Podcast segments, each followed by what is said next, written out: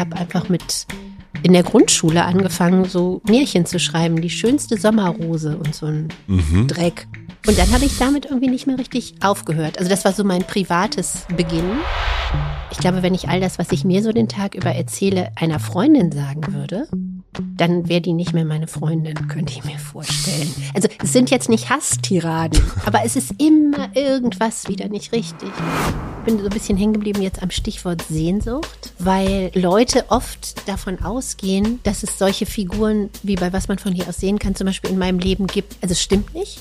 Und mir ist letztens aufgegangen, warum ich diesen Kosmos gebaut habe. Und ich glaube, das war aus Sehnsucht. Also weil ich solche Leute haben will. Und wenn es die nicht gibt, dann erfinde ich sie mir halt. Willkommen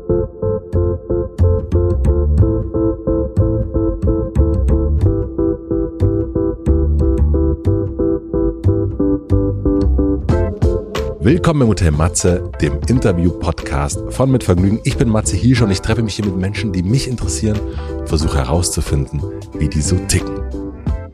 Mein heutiger Gast ist Mariana Lecki. Mariana Lecki ist eine der erfolgreichsten Autorinnen der deutschen Gegenwartsliteratur. Ihre bekanntesten Bücher heißen Kummer aller Art, Die Herrenausstatterin und Was man von hier aus sehen kann. Es gibt kein Buch, welches ich häufiger geschenkt bekommen habe als das. Seit ein paar Monaten nun gibt es die sehr gelungene Verfilmung davon auch im Kino zu sehen. In Marianas Geschichten geht es oft um den Tod, um die Sehnsucht nach einer Gemeinschaft und um unser aller Macken.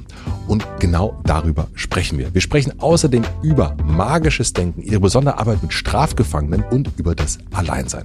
Und natürlich ganz, ganz viel mehr. Es ist unsere zweite Begegnung. Marianne und ich haben uns im letzten Jahr bei einem gemeinsamen Bühnengespräch auf der Litruhr kennengelernt und ich habe sie genauso wie ihre Bücher sofort in mein Herz geschlossen. Und ich bin mir ziemlich sicher, euch wird es mit diesem Gespräch genauso gehen. Ich wünsche euch viel Vergnügen im Hotel Matze mit Mariana Lecki.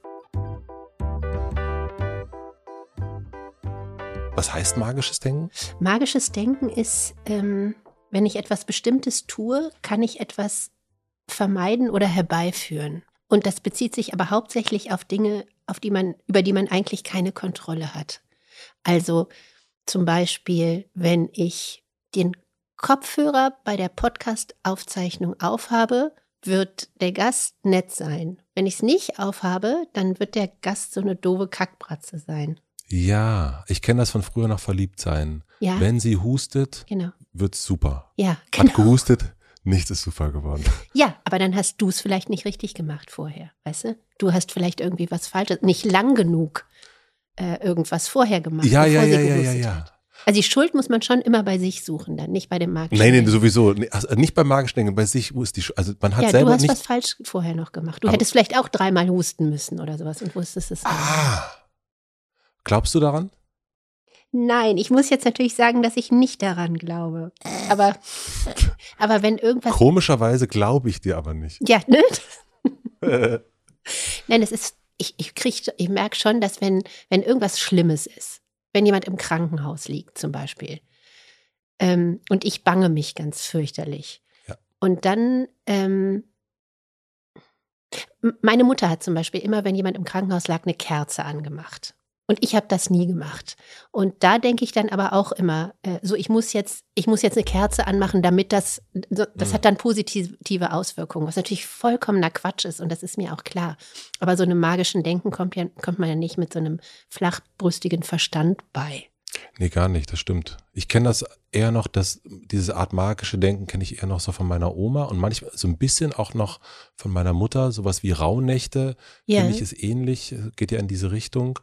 Aber so, dass man gewisse Dinge nicht tun darf, weil dann passiert was ja, Oder wenn man irgendwie irgendwas hat an der Haut oder was, dann muss man irgendwo was vergraben und dann hört das so auf. Und Genau. dann gibt es aber auch Beispiele, wo es auf jeden Fall genauso war. ja, ganz genau. Und da ist es halt ein sehr schmaler Grad, glaube ich, von so einem Aberglauben zu so einer leichten Zwangserkrankung auch. Also es gibt ja auch Leute, ein Freund zu mir, äh, von mir, der muss zum Beispiel ähm, jedes Mal, wenn die Tram hält, dreimal mit dem Fuß aufklopfen. Ja, das ist dann Zwangsstörung. Das bringt Glück. ja, oder so die Lichtschalter an und aus und so. Ja, ja, genau, genau. Ich glaube, das ist miteinander verwandt.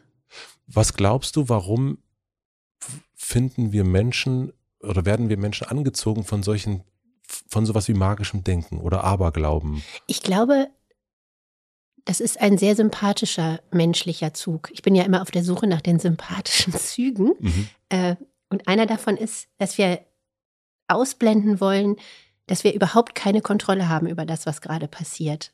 Und wenn ich sage, ich muss zweimal mit dem Fuß aufklopfen, sonst passiert was Schlimmes, dann kann ich ja was beitragen dafür, dass eben nichts Schlimmes geschehen wird. Es ist eine Kontrolle. Es ist eine Kontrolle und es ist eine Maßnahme. Eigentlich müsste man sich ja sagen, mein Freund liegt im Krankenhaus und ich kann gar nichts machen. Es gibt keine Maßnahmen, die ich, ähm, die ich treffen kann. Ich kann nur ohnmächtig hier rumsitzen und das möchte man aber nicht.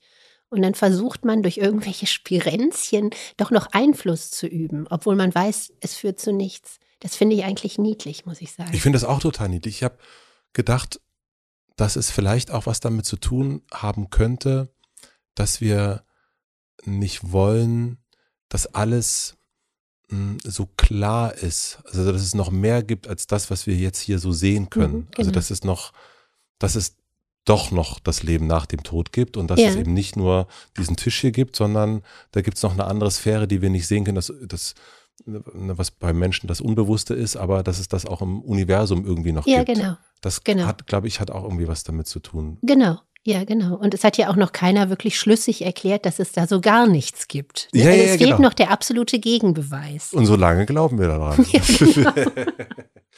Ich habe am Sonntag den Film gesehen, äh, im äh, Filmtheater am Friedrichshain. Lustig, dass du sagst, den Film. Den Film, das, Ja. das, äh, was man von Es ist sehen der kann. Film. Es ist der Film. Ja, Der Film. ja. Ähm, was was habe ich, was hab ich falsch gesagt? Was, Du hast nicht den Titel gesagt. Du hast nur so. gesagt, der Film. was man von hier aus sehen kann. Ja. Ja. Nein, nein, ich wollte damit nicht jetzt nochmal auf den Film hinweisen, sondern das klang so lustig, als wäre es so, als würden gerade alle in Berlin Casablanca gucken oder sowas. Ist ja Und so. jetzt hast auch du den Film. Ich habe jetzt auch am Sonntag früh um elf war ich im Kino und ich habe Rotz und Wasser geheult. Nee, echt? Ich habe wirklich, und ich war nicht allein. Also es war im Kino, waren noch ein paar andere und es war, es war so ein richtiges Rumschluchzen. Äh, und das war richtig, äh, das war, äh, und ich bin raus aus dem Kino und es war ja richtig sonnig draußen und dann habe ich einen Freund getroffen und war total verheult und immer so, wo kommst du aus dem Kino? Ich habe so viel geweint. Und, äh, und ich fand das ganz schön, äh, dass man, äh, dass ich da so weinen konnte.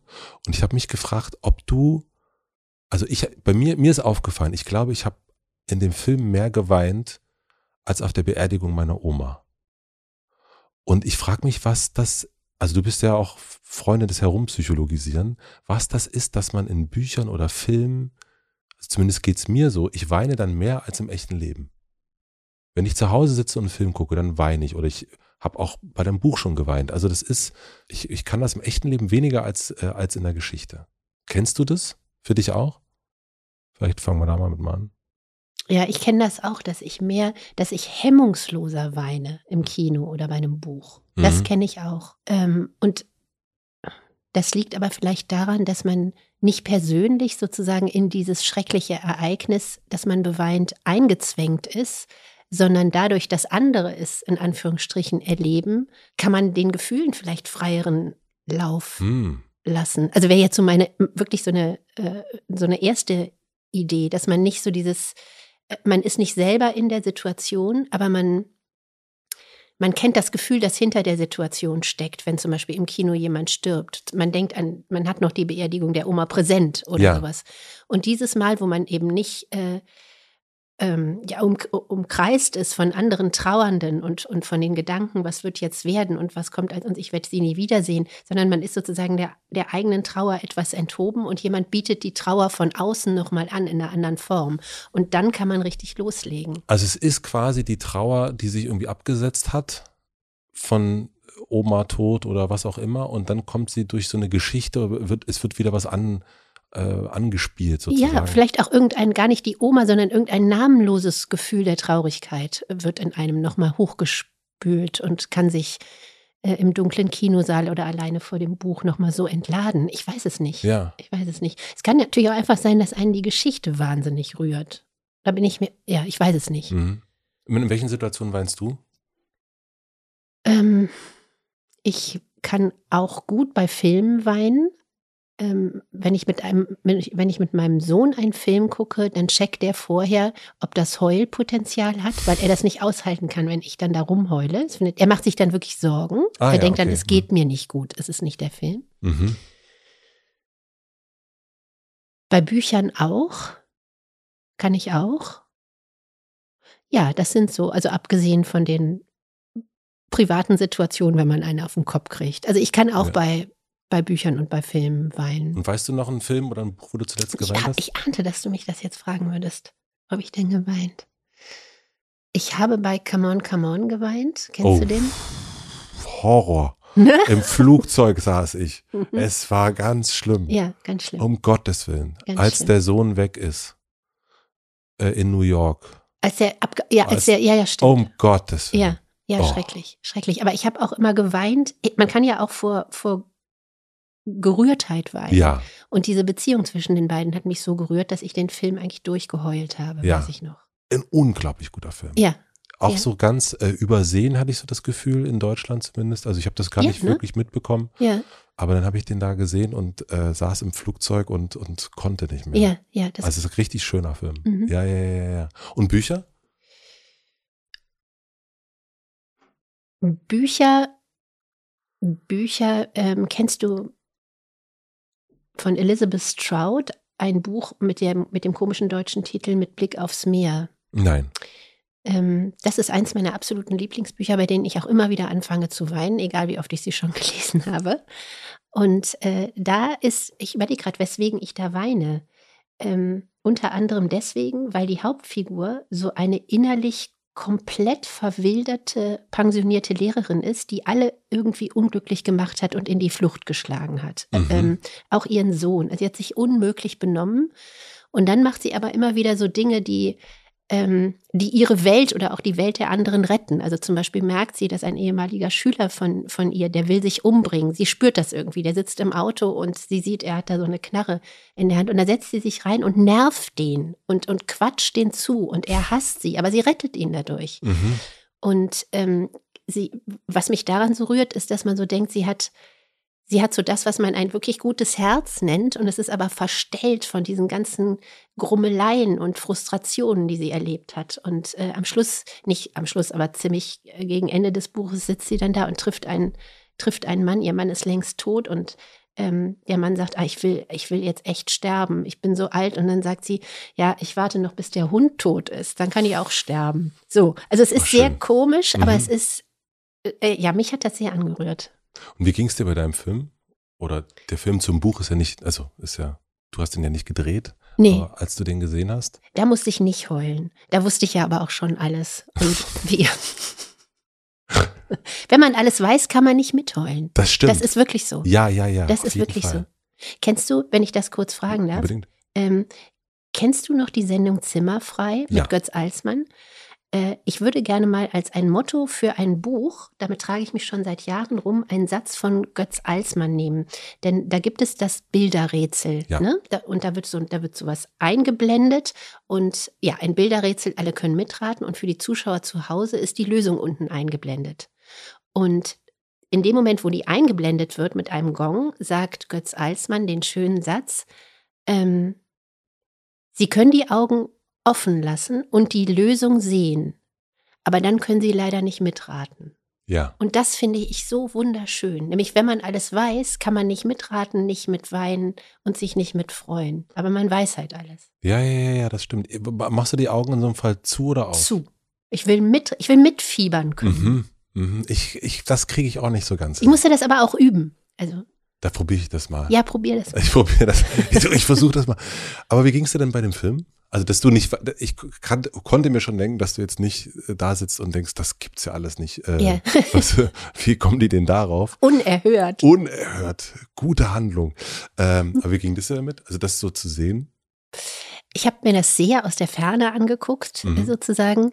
Ähm, und ich fand's, ich finde den Film total schön. Ich, Ja. ich mag vor allen Dingen die, äh, also so einige der, gerade die Kinderdarsteller finde ich Mhm. ganz großartig und die ganzen Bilder und der Optiker und so.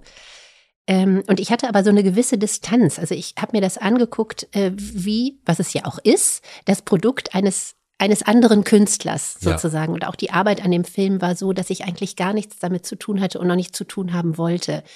Ähm, sondern ich habe das quasi so als Materialkiste denen gegeben und die haben dann daraus was, äh, was gebaut, was ich finde, dem Buch nahe kommt. Aber äh, das war auch gar nicht so mein Anliegen, dass es jetzt dem Buch so nahe kommt, weil ich dachte, Literaturverfilmungen scheitern ja immer daran, dass sie versuchen, so ganz nah am Buch zu sein und dann sind alle enttäuscht, weil es nicht das Buch ist. Ja. Also ich kenne das auch, ne, dass man genau das äh, hat. Man, man hat so ein Lieblingsbuch und dann geht man ins Kino, weil man denkt, ja, das will ich jetzt doch auch mal sehen. Ja. Bin ich ja doch auch neugierig, will mal wissen, was nach Ja. dem Gong kommt. Und dann ist das ganz oft irgendwie, ja, äh, geht das nicht zusammen mit dem, was man so gedacht hat. Was man sich selber schon ausgedacht hat. Warum Genau. hast du, ich meine, du kennst ja diese Sorge, warum hast du das freigegeben, dass man das daraus macht? Also es hätte ja auch sein können, das wird nix und das macht eigentlich, zerhaut vielleicht sogar eher das Buch unter Umständen. Ja, das war, das war das Risiko. Aber auf die Idee, das gar nicht zu machen, bin ich gar nicht gekommen. Ich dachte, es ist wichtig, einen guten Regisseur und einen guten Drehbuchautor ähm, auszusuchen und in den dann Vertrauen zu haben. Und so war Ja. das bei dem Aaron Lehmann. Also der hat genau die richtigen Sachen gesagt, um mich da zu kriegen. also er hatte so eine bestimmte Vorstellung, wie er das machen will. Und dann dachte ich, da kann eigentlich nicht viel schief gehen. Hattest du das, als du das Buch geschrieben hast, das ist ja jetzt auch ein bisschen was her, Mhm. ähm, du hast ja auch Bilder im Kopf Mhm. im Grunde. Mm, Für mich, als ich das Buch gelesen hatte, hatte ich nicht, äh, es war für mich nicht so, es hatte so was sehr Düsterendes, das, der Film, fand ich. Mhm. So habe ich den, das Buch damals nicht gelesen. Es war auf Nee. jeden Fall mehr Stand by Me als, äh, als das, so Ja. vom Gefühl her, Ja. also von, vom Licht. Ja. Äh, ging dir das ähnlich? Ja, Ja. ging mir auch ähnlich. Also ich habe auch die Figuren anders gesehen und so, Mhm. ne? Aber auch um, weil ich das wusste, dass mir das blühen würde, dass das nicht meine Bilder sind, Mhm. ähm, hatte ich eben auch keine, gerade deswegen wollte ich nicht mitarbeiten, um da sozusagen gar nicht, denn ich bin eigentlich auch ein Control-Freak, ähm, da gar nicht erst zu versuchen, ähm, ständig meinen Senf dazu zu tun und zu sagen, bitte mach das mehr wie im Buch und hier könnte man dann noch diesen Dialog und so. Deswegen habe ich es so freigegeben, weil ich dachte, dann, dann ist es auch nicht so schlimm, wenn das ganz anders ist als das, was ich mir vorgestellt habe. Und das ist auch ganz gut aufgegangen, weil ich es schön finde. Es ist ganz Ja. anders, aber es ist schön. Ja. Und das konntest du aber auch, also das Buch, meine ich zumindest, liegt dir ja total am Herzen. Mhm. Und das ging dann für dich trotzdem zu sagen, okay, ich, ähm, das macht jetzt jemand anderes. Mhm. Ja, das ging total gut. Das ging sehr gut. Mm, Wir haben uns ja, ja, Entschuldige, wenn du sagst, es lag mir sehr am Herzen. Ähm, natürlich sage ich artig ja, wenn du fragst, ob es mir am Herzen liegt. Aber mittlerweile ist es so sehr von mir abgerückt schon, äh, dass ich es gar nicht mehr so, es klingt jetzt ganz bescheuert, aber als- dass ich es gar nicht mehr so als mein Buch empfinde oder manchmal denke, habe ich das eigentlich auch geschrieben und wer ist eigentlich Mariana Lecki, die dieses Buch geschrieben hat? oder war das noch doch hier, hier die künstliche Intelligenz schon? Hat die das schon über, übernommen damals? Womöglich. Ja. Ne? Ähm, also es ist immer weiter auch so von mir weggerutscht und es, es ist mir noch sehr daran gelegen, dass es ihm gut geht, aber es ist nicht mehr so nah an meinem an meinem Herzen sozusagen. Und ist das ein es normaler, äh, normaler. Zustand? Hast du das mit all deinen Büchern oder ist das, ähm, Äh, ja, nicht in dem Maße, weil das eben auch mein erfolgreichstes Buch war und das über, üblicherweise verschwinden die Figuren dann irgendwann einfach aus meinem Kopf und diese hier verschwinden aber nicht, sondern kommen von außen sozusagen immer wieder und dadurch hat das so was, ein bisschen was Fremdes, also als käme es nicht aus mir raus, sondern auf mich zu. zum Museum so ein bisschen? Ja, ja, genau, Mhm. genau. Wir haben uns ja, wir sind uns ja schon mal begegnet auf einer Bühne und da haben wir beide festgestellt, oder es wurde, glaube ich, so festgestellt, dass wir beide sehr, sehr gerne rumpsychologisieren. Ja, Mm, Ich habe mich gefragt, ob du, also da ging es um andere Menschen. Also bei dir ging es eher um Figuren äh, und bei mir ging es um Gäste hier im Hotel Matze. Mhm. Und ich habe mich gefragt, ob du auch bei dir selbst herumpsychologisierst. Ähm, ja, bestimmt auch. Also nicht so, nicht so bewusst, aber ich fange schon an, so Dinge, äh, klar, ich versuche mir Dinge zu unterstellen oder denke dann in manchen Situationen, ach ja, das ist jetzt wieder diese alte Nummer und das hast du immer gemacht, das ist jetzt dein Muster, jetzt machst du halt wieder so. Also nörgelig, würde ich sagen. Im nörglichen Sinne, das äh, herum, also nörgelig auf sich genau, zu gucken. genau, so ein bisschen nör Ich gucke nörgelig auf mich, ja, meistens. Guckst du auf dich nörgelicher als auf andere? Ja, selbstverständlich, ja. Selbstverständlich. Ja, ja, ja, ja, doch, auf jeden Fall. Also wenn ich, Ich glaube, wenn ich all das, was ich mir so den Tag über erzähle, einer Freundin sagen würde, dann wäre die nicht mehr meine Freundin, könnte ich mir vorstellen. Also es sind jetzt nicht Hasstiraden, aber es ist immer irgendwas wieder nicht richtig. Und ach, ey. Aber das ist nicht wirklich rumpsychologisieren, sondern eher mäkeln. Ja. Und das wird dann aber, das wird dann untermauert von so einem rumpsychologisieren. Manchmal. Was glaubst du, muss man über einen Menschen wissen, wenn man so verstehen will, wie der so ist? Was man über ihn wissen muss? Mhm. Also was ist, wenn man jemand so begreifen will, Ja. was glaubst du, ist da wichtig? Ich weiß gar nicht, ob es, na, bin ich mir jetzt unsicher, ob das wirklich was ist, was man wissen muss. Also irgendwelche Einstellungen oder Geheimnisse oder äh, biografische Details. Oder ob man, ob man einfach eine Weile bei diesem Menschen verweilen muss, sozusagen. Also Mhm. mit dem so ein bisschen durch sein Leben spazieren, als wäre man nicht da. Vielleicht erfährt man dann noch mehr oder kann sich dann ganz viel über das, was man wissen müsste, erschließen. Also ich, da bin ich mir aber nicht ganz klar. Vielleicht ist es auch eine Kombination aus beidem. Aber ich weiß nicht, ob. Ich weiß nicht, was würdest du denn sagen? Würdest du sagen, es reicht jemanden, jemandem seine Geheimnisse zu entlocken, sozusagen? Ich glaube, Geheimnisse sind es nicht. Ja. Ich glaube, das ist, ähm, ich glaube, das hat weniger damit zu tun. Ich, also so, das, das klingt immer so ein bisschen, so als hätte man so, das klingt so suspicious irgendwie. Oh, das ist die Mhm. Geheimnisse. Ich glaube, dass es, ähm, dass man schon so einerseits so, ich glaube, dass Biografie schon wichtig ist, Mhm. also zu wissen, wo waren äh, äh, die Leuchttürme und die, die man vielleicht lieber nicht, nicht so sehen will unter Mhm. Umständen Mhm. oder auch, also ja, wo, wo es einem vielleicht ein bisschen peinlich war. Und ich glaube auch, dass Zeit verbringen, aber ähm, ich glaube, Zeit verbringen in, in einer wirklichen Langeweile, aber auch in der Action. Mhm. Ich glaube, wenn man das so mal so hat, ähm, und Action kann jetzt irgendwie äh, die wilde Reise sein, kann aber auch sein dabei, wenn der größte Liebeskummer aller Zeiten ausbricht oder sowas. Ja. Also ich glaube, da. Ja, oder einfach beim Blut abnehmen. Ja. Ja, oh, das stimmt. Oh, beim Blutabnehmen, da willst du nicht bei mir dabei sein. Bei mir auch nicht. nee, nee, das ist, das ist ganz schlimm. Ich musste als Kind immer ganz oft Blut ab, aber ich habe so Blut abgenommen bekommen, weil ich einen Leberschaden hatte.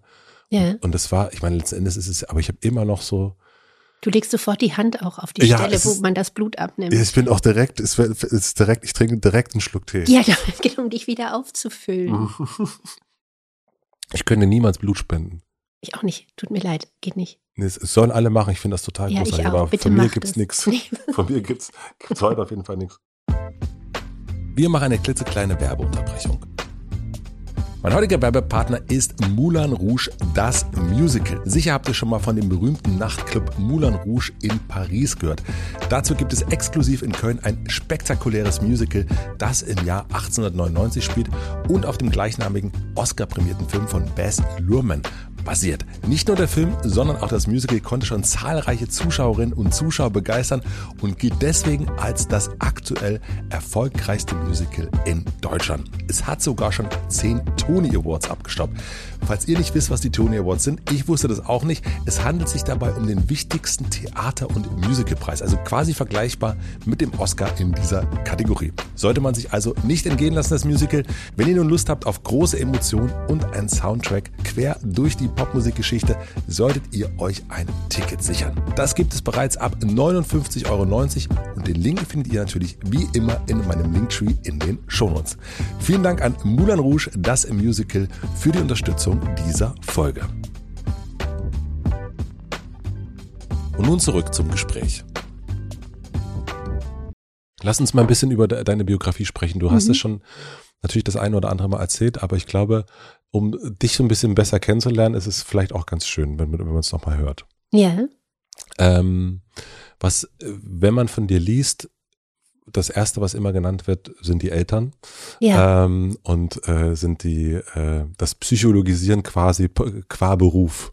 Dein Ja. Vater war Psychotherapeut und deine Mutter eine Gesprächsanalytikerin Nee, warte mal, mein Vater war erst, ähm, der war erst Gefängnispsychologe, also Gefängnistherapeut und dann macht er eine Lehranalyse und wurde Psychotherapeut. Also Psycho, äh, Entschuldigung, Psychoanalytiker. Psychoanalytiker. Er wurde Psychoanalytiker. Und meine Mutter ist Gesprächstherapeutin. Ja. Und die Praxis war zu Hause. Mhm. Und wie, wenn es jetzt darüber auch so einen Filmausschnitt geben würde, Mhm. ähm, gibt es jetzt gerade lustigerweise von Joachim Meyerhoff, äh, Ja. wird es gerade verfilmt. Ja. Ähm, das Buch auch. Ähm, was würde man bei euch sehen, wenn man das so zeigen würde?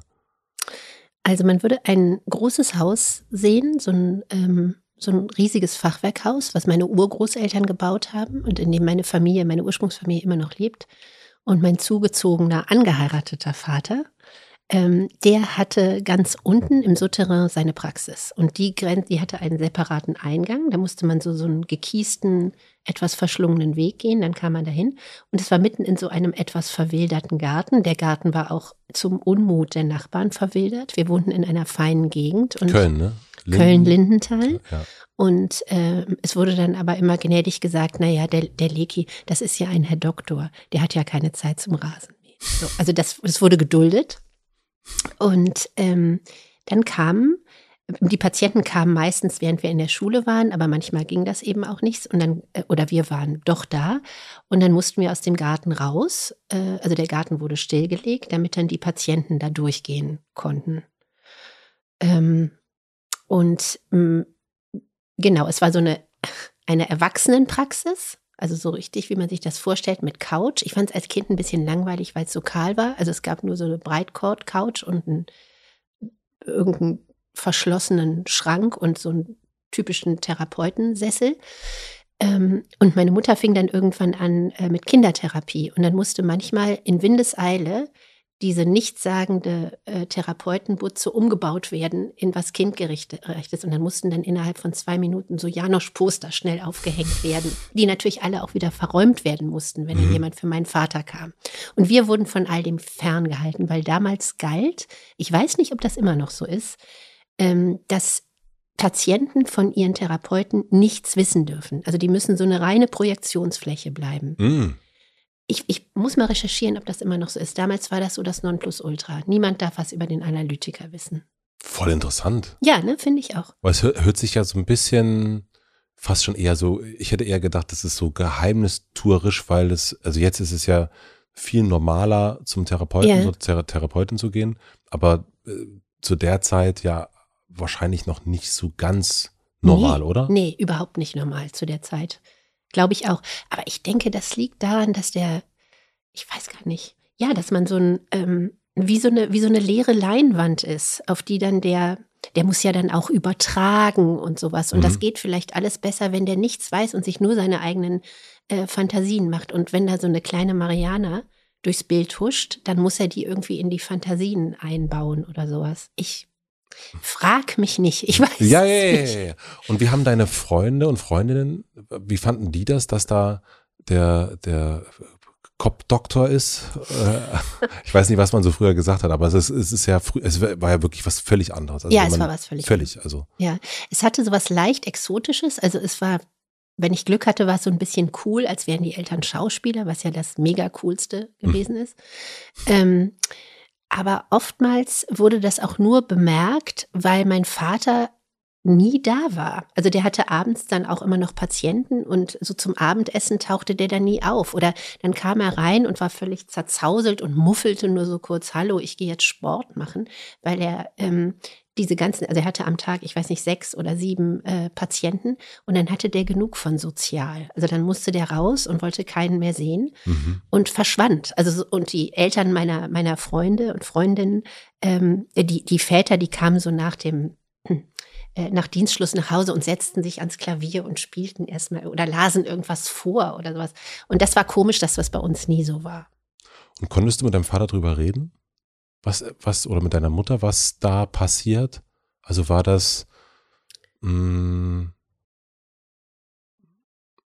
ja, war das Thema? Also ich meine, natürlich gibt es ja sowas wie eine äh, Patienten, äh, und so weiter, dass man Ja. das nicht, nicht, nicht sagen darf. Aber was da genau, also ich war nie bei meinem Vater mit auf Arbeit. Ich wusste nie, was er eigentlich Ja. macht. So, Ja. Und der ist, der arbeitet auf dem Dach. Ja, und, äh, und dann kann man sich das dann irgendwann so ein bisschen zusammenreimen, was, Was der auf dem Dach macht. ja. der so auf dem Dach macht. Ja. Ja. Aber ich stelle mir das schwierig vor. Also Ja. da so eine, gleichzeitig ist es ja im Haus, also mein Vater ist ja, Ja. wenigstens immer äh, auf andere Dächer auf andere. Dächer und so. Ja. Genau. Ja, aber lustig, weil in meinem Freundeskreis in der Schule nannte man meinen Vater dann auch Dachdecker. Also wegen Oberstübchen. Ah, Insofern ist es- schlecht. Aber mit meinen Eltern, ah, wir haben, irgendwie mussten wir gar nicht so darüber reden. Oder es bot sich nicht so richtig an, weil sowieso das schon so klar war. Also das war eh immer Thema. Nicht vor uns, aber oft abends merkte man, die sind angespannt und die haben noch irgendwas zu besprechen und wollen sich beraten über ihre Patienten. Und es gab auch wenig, ähm, wenig Zeit für so kleinere Probleme von uns, also von meinem Bruder und mir. Da merkte man sehr deutlich, oh nee, jetzt nicht bitte auch noch, jetzt nicht noch ein Problem. Mhm. Allerdings später dann, wenn wirklich mal was richtig brannte, dann ähm, haben meine Eltern und tun das eigentlich auch immer noch so ein, so ein äh, waren die so sehr ehrgeizig darin, das Problem zu lösen und uns zu helfen und so Mhm. und haben ihren ganzen Sachverstand dann da rein geworfen. Aber wirklich darüber geredet, wie das ist, dieser Beruf haben wir eigentlich nie, komischerweise. Du hast ja schon erzählt, dass dein Vater Gefängnispsychologe war. Ja. Und äh, das habe ich gelesen, dass bei euch dann ab und zu auch zur Resozialisierung äh, ehemalige Gefängnisinsassen bei euch gewohnt haben, auch Mhm. über eine ganze Zeit. Mhm. Was würdest du sagen, wie dich das geprägt hat? Das hat mich sehr geprägt, glaube ich, denn ähm, ich weiß nicht, wie viele das waren, die da bei uns gewohnt haben, aber an einen erinnere ich mich sehr gut, zu dem habe ich auch noch Kontakt. Äh, der war verknackt worden, wie man damals sagte, als, als Wiederholungstäter. Also der hatte so oft äh, Zigarettenautomaten und Schreibwarenläden äh, aufgebrochen und immer beutelos wieder von dannen gezogen. Bei den Zigaretten bin ich mir nicht so sicher, aber dann halt eingebrochen und zwei Stifte mitgenommen, weil Kasse weg. Das passierte aber so häufig, dass er tatsächlich sieben Jahre bekam dafür, weil er es immer wieder gemacht hat. Ja. Und äh, nach die, nachdem diese sieben Jahre vorbei waren, äh, zog der bei uns ein. Genau, mein Vater nahm ihn mit nach Hause, um ihm zu helfen bei der Resozialisierung, Job finden und sowas. Und ich weiß gar nicht, wie lange der bei uns gewohnt hat, aber ich war ungefähr, ich war so zwischen zwei und vier gewesen sein. Und äh, wir haben uns irrsinnig gut verstanden. Und weil meine Mutter auch viel zu tun hatte, wurde er sozusagen mein Babysitter. Also er hat Mhm. auf mich aufgepasst. Und ich Ja. erinnere mich auch noch gut, dass er mir dann, er rauchte Ernte 23 und machte mir immer so unheimlich schöne Zöpfe. Und die Kindergärtnerin äh, verzog dann immer so das Gesicht, weil meine Zöpfe halt nach Ernte 23 rochen. Sowas merke ich mir. Mhm. Ähm, also das war eine sehr, ich empfinde das als eine sehr schöne Zeit, weil ich so einen unheimlich netten Spielkameraden hatte. Und äh, später bin ich dann, wahrscheinlich auch deswegen, habe ich auch Schreibseminare im äh, Knast gemacht, hier in Berlin und mache das auch immer noch. Mhm. Ähm, und ich glaube, da ist auch mein, mein Trumpf sozusagen, weswegen ich das machen kann, ist, dass durch diese äh, lange Zeit äh, mit diesem ehemaligen Strafgefangenen und auch mit den anderen, ich so vollkommen vorurteils- und angstfrei bin, was ich in anderen Bereichen überhaupt nicht bin, aber da schon und mich quasi wie ein bisschen zu Hause fühle. Ich glaube, deswegen laufen diese Kurse auch so gut. Ah, okay. Aber das ist, wenn, normalerweise ist es ja, haben ja diese Menschen auch, naja, die sind ja auch so Benannte, die haben so einen Stempel, ne? Mhm. Verbrecher Ja. und so weiter und so fort. Was hast du über diese Menschen gelernt? Und jetzt hast du ja auch wieder mit denen zu tun, wenn du bei dem im Gefängnis bist. Ja. Ähm, äh, pauschal ist das ein bisschen schwierig zu sagen, aber ähm, ich finde es immer wieder frappierend, auf was die sich alles einlassen. Also ich hätte nie gedacht, dass wenn ich da reingehe und sage, so, äh, ihr schweren Jungs, hier habt ihr jetzt einen Stift und jetzt schreibt doch mal ein Gedicht oder so. Und sehr viel anders läuft es nicht. Und die schreiben einfach los. Mhm. Und ähm, mir wurde dann später klar, dass die untereinander beim Schreiben natürlich auch keinerlei Konkurrenz haben. Deswegen ging das so einfach. Ne? Also man, die haben, die haben nicht dieses, was, was wir Autoren haben. Äh, der ist besser als ich und der kann das. So, das haben die alles nicht, weil denen es im Grunde egal ist. Aber die können richtig so von der Leber weg. Mhm. Äh, das ist ganz schön und auch, das machen sie auch recht schnell. Also sie lassen sich sehr schnell so mit, äh, mit vollem Elan auch darauf ein.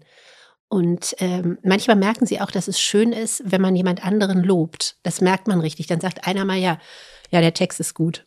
Der Text ist gut, kann man nichts gegen sagen. Und dann merken die anderen, wie schön das ist, nicht nur das gesagt zu kriegen, sondern auch das zu sagen. Und dann werden plötzlich Texte in den Himmel gelobt. Das ist sehr schön. Das macht wirklich, das macht wirklich Spaß. Und dieses, ähm, warum diese Menschen in Gefängnissen sind, hat ja, manchmal ist es vielleicht eine verzeihbare Sünde, Mhm. äh, wie Ende Mhm. 23 zu viel geklaut haben. Mhm. Manchmal sind es aber auch schwerwiegende Ja, Sachen. manche sind es schwer, manchmal sind es schwerwiegende Sachen. Und da merkt man dann schnell, was im Grunde ja auch jeder weiß.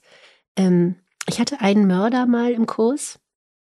Und wenn ich sage, ich bin da angstfrei, dann muss ich das an der Stelle auch wieder zurücknehmen. Ich hatte nicht Angst, aber der war mir unheimlich, weil der, der machte am Anfang nicht mit und sagte aber auch nichts und guckte mich auch nicht an, sondern guckte immer so auf den, irgendwie auf den Tisch und ich wusste nicht, was, was soll ich denn nur, wie soll ich, wie kriege ich denn da eine Ansprache hin? Und mit der Zeit kam das dann ähm, und er hat dann auch mitgeschrieben. Der hatte aber immer noch was sehr, äh, es war ein junger Mann und man merkte, bei dem schoss schnell so eine Aggressivität hoch, äh, die man dann aber auch gut wieder runterkochen konnte, indem man ihm eine Schreibaufgabe gab, lustigerweise. Wirklich? Ja, ist wirklich wahr. Ich habe dann gesagt, nee, komm, jetzt lass mal, jetzt mach mal was anderes.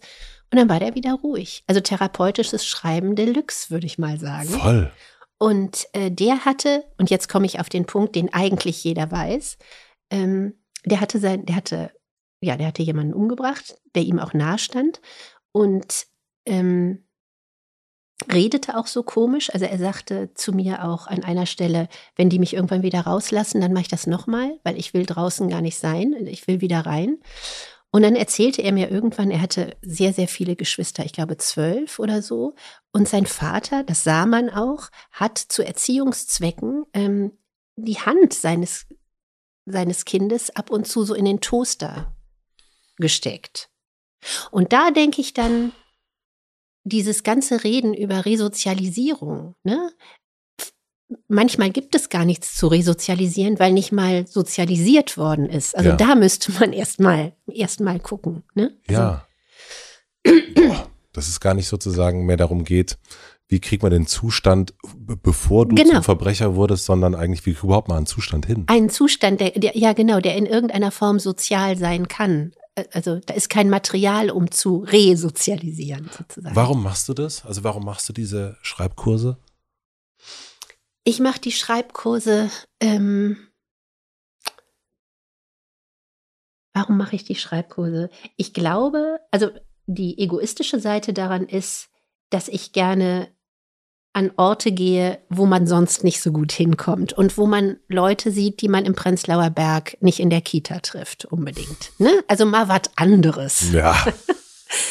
Ähm, das ist das eine.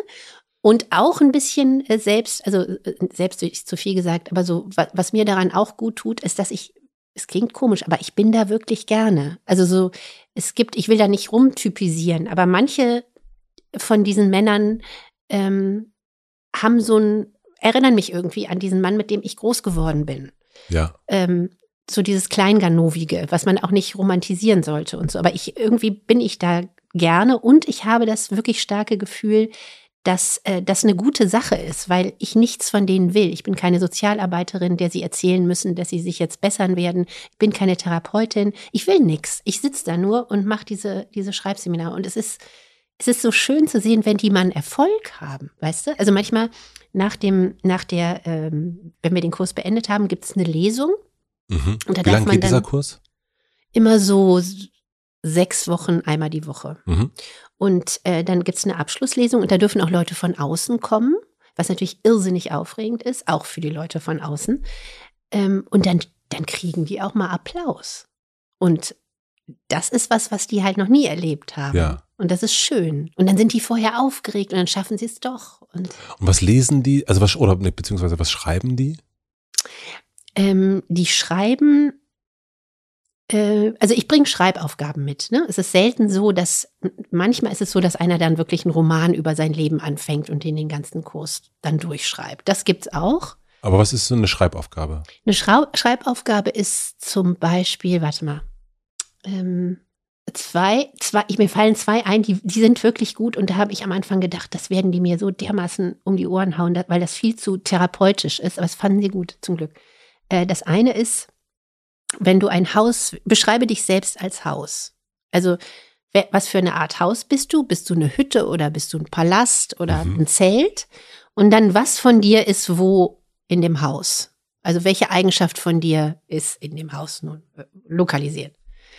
Und da kommen sehr lustige Sachen. Einer, der konnte, der konnte eigentlich gar nicht so besonders gut schreiben äh, und auch nur Großbuchstaben und der schrieb, schrieb einfach nur, im Keller ist die Wut und mein Fahrrad. Und dann dachte ich, das könnte auch eine Zeile von Element of Crime sein Ja, eigentlich. natürlich, ja. Oder? So. Kann man sich richtig vorstellen. Die, die andere, du hattest, du hast gesagt, zwei. Genau, und dann gibt es noch eine zweite. Ähm, schreibe mit dem, was du jetzt, das ist eine heikle Aufgabe, das, weil das voller Schuld und Scham hätte sein können. Ähm, schreibe einen Brief an dich selbst als Kind mit allem, was du jetzt weißt. Mhm. Und das war auch sehr lustig. Also da schrieb dann auch jemand, lieber Achim, lieber zwölfjähriger Achim, bitte halte unbedingt an deinem Wunsch fest, Apotheker zu werden. Ne? Also so, Ja. wie es hätte sein können. Und dann wärst du eben wahrscheinlich nicht hier. Dann wäre das, genau, genau. Aber manchmal geben sie auch wertvolle Tipps, also so aus ihrem Alltag. Daraus keinen Schnaps brennen, da musst du den ganzen Tag kotzen. Mach es lieber anders, mach lieber. Äh, Ratgeberliteratur. Ja, genau. Und das lesen die dann vor? Also der würde Ja. dann, der würde Achim seinen Brief Genau. da vorlesen und da ist vielleicht seine ehemalige Lebensgefährtin oder Lebensgefährtin oder die Kinder sitzen da vielleicht da Mhm. und hören dazu. Ja. Ja. Wie berührend. Ja, es ist wirklich berührend. Es ist wirklich, berührend. die Kinder nicht, ne? Kinder dürfen da- da nicht rein, aber die, aber die Erwachsenen schon, ja. Es ist wirklich berührend. Und wie oft machst du das? Ich habe es jetzt sehr lange nicht gemacht. Üblicherweise mache ich das so zweimal im Jahr Mhm. vielleicht. Danke für den Exkurs. Ja, gerne. wir, wir gehen mal zurück nach Köln, würde ich sagen. Ja. Äh, äh, nach Lindenthal. Ähm, hast du dich von deinen Eltern verstanden gefühlt? Ähm, das ist ja meine kalt erwischende Frage. Also, sagen wir mal so, die haben sich, glaube ich, bemüht, mich zu verstehen. Und ich habe schnell das Bild angenommen, was sie von mir verstanden, was sie von mir meinten, verstanden zu haben, glaube ich. Ähm, und so in der Pubertät habe ich mich natürlich null verstanden gefühlt von meinen Eltern. Mittlerweile fühle ich mich von denen ganz gut verstanden. Was hast du gemacht in der Pubertät? Ähm, ich hatte so meinen ersten Freund mit 16. Stefan? Nee, der war davor. Stefan war eine ganz unschuldige Geschichte. Nee, so der erste richtige. Ja. Ähm, und der wohnte in Düsseldorf. Ist natürlich schlimm, wenn man in Köln wohnt. Und dann durfte ich den nicht besuchen fahren. Weil du ein Mädchen warst? Ja, weil ich ein Mädchen war. Ja. Und nichts wäre natürlich entsetzlicher gewesen als Schwangerschaft und dann Haushaltsschule, wie mir gedroht wurde. Deswegen musste ich da, ich durfte da nicht hin, ich bin trotzdem gefahren, Mhm. natürlich. Und habe aber nie gedacht, äh, boah, ich mache das jetzt einfach trotzdem und ich liebe ihn so sehr, sondern sag, saß im Zug und dachte die ganze Zeit, oh Gott, meine arme Mutter, ich betrüge gerade meine arme Mutter und so. Also das war, Mhm. das war alles nicht so schön. Aber ich fühlte mich unverstanden.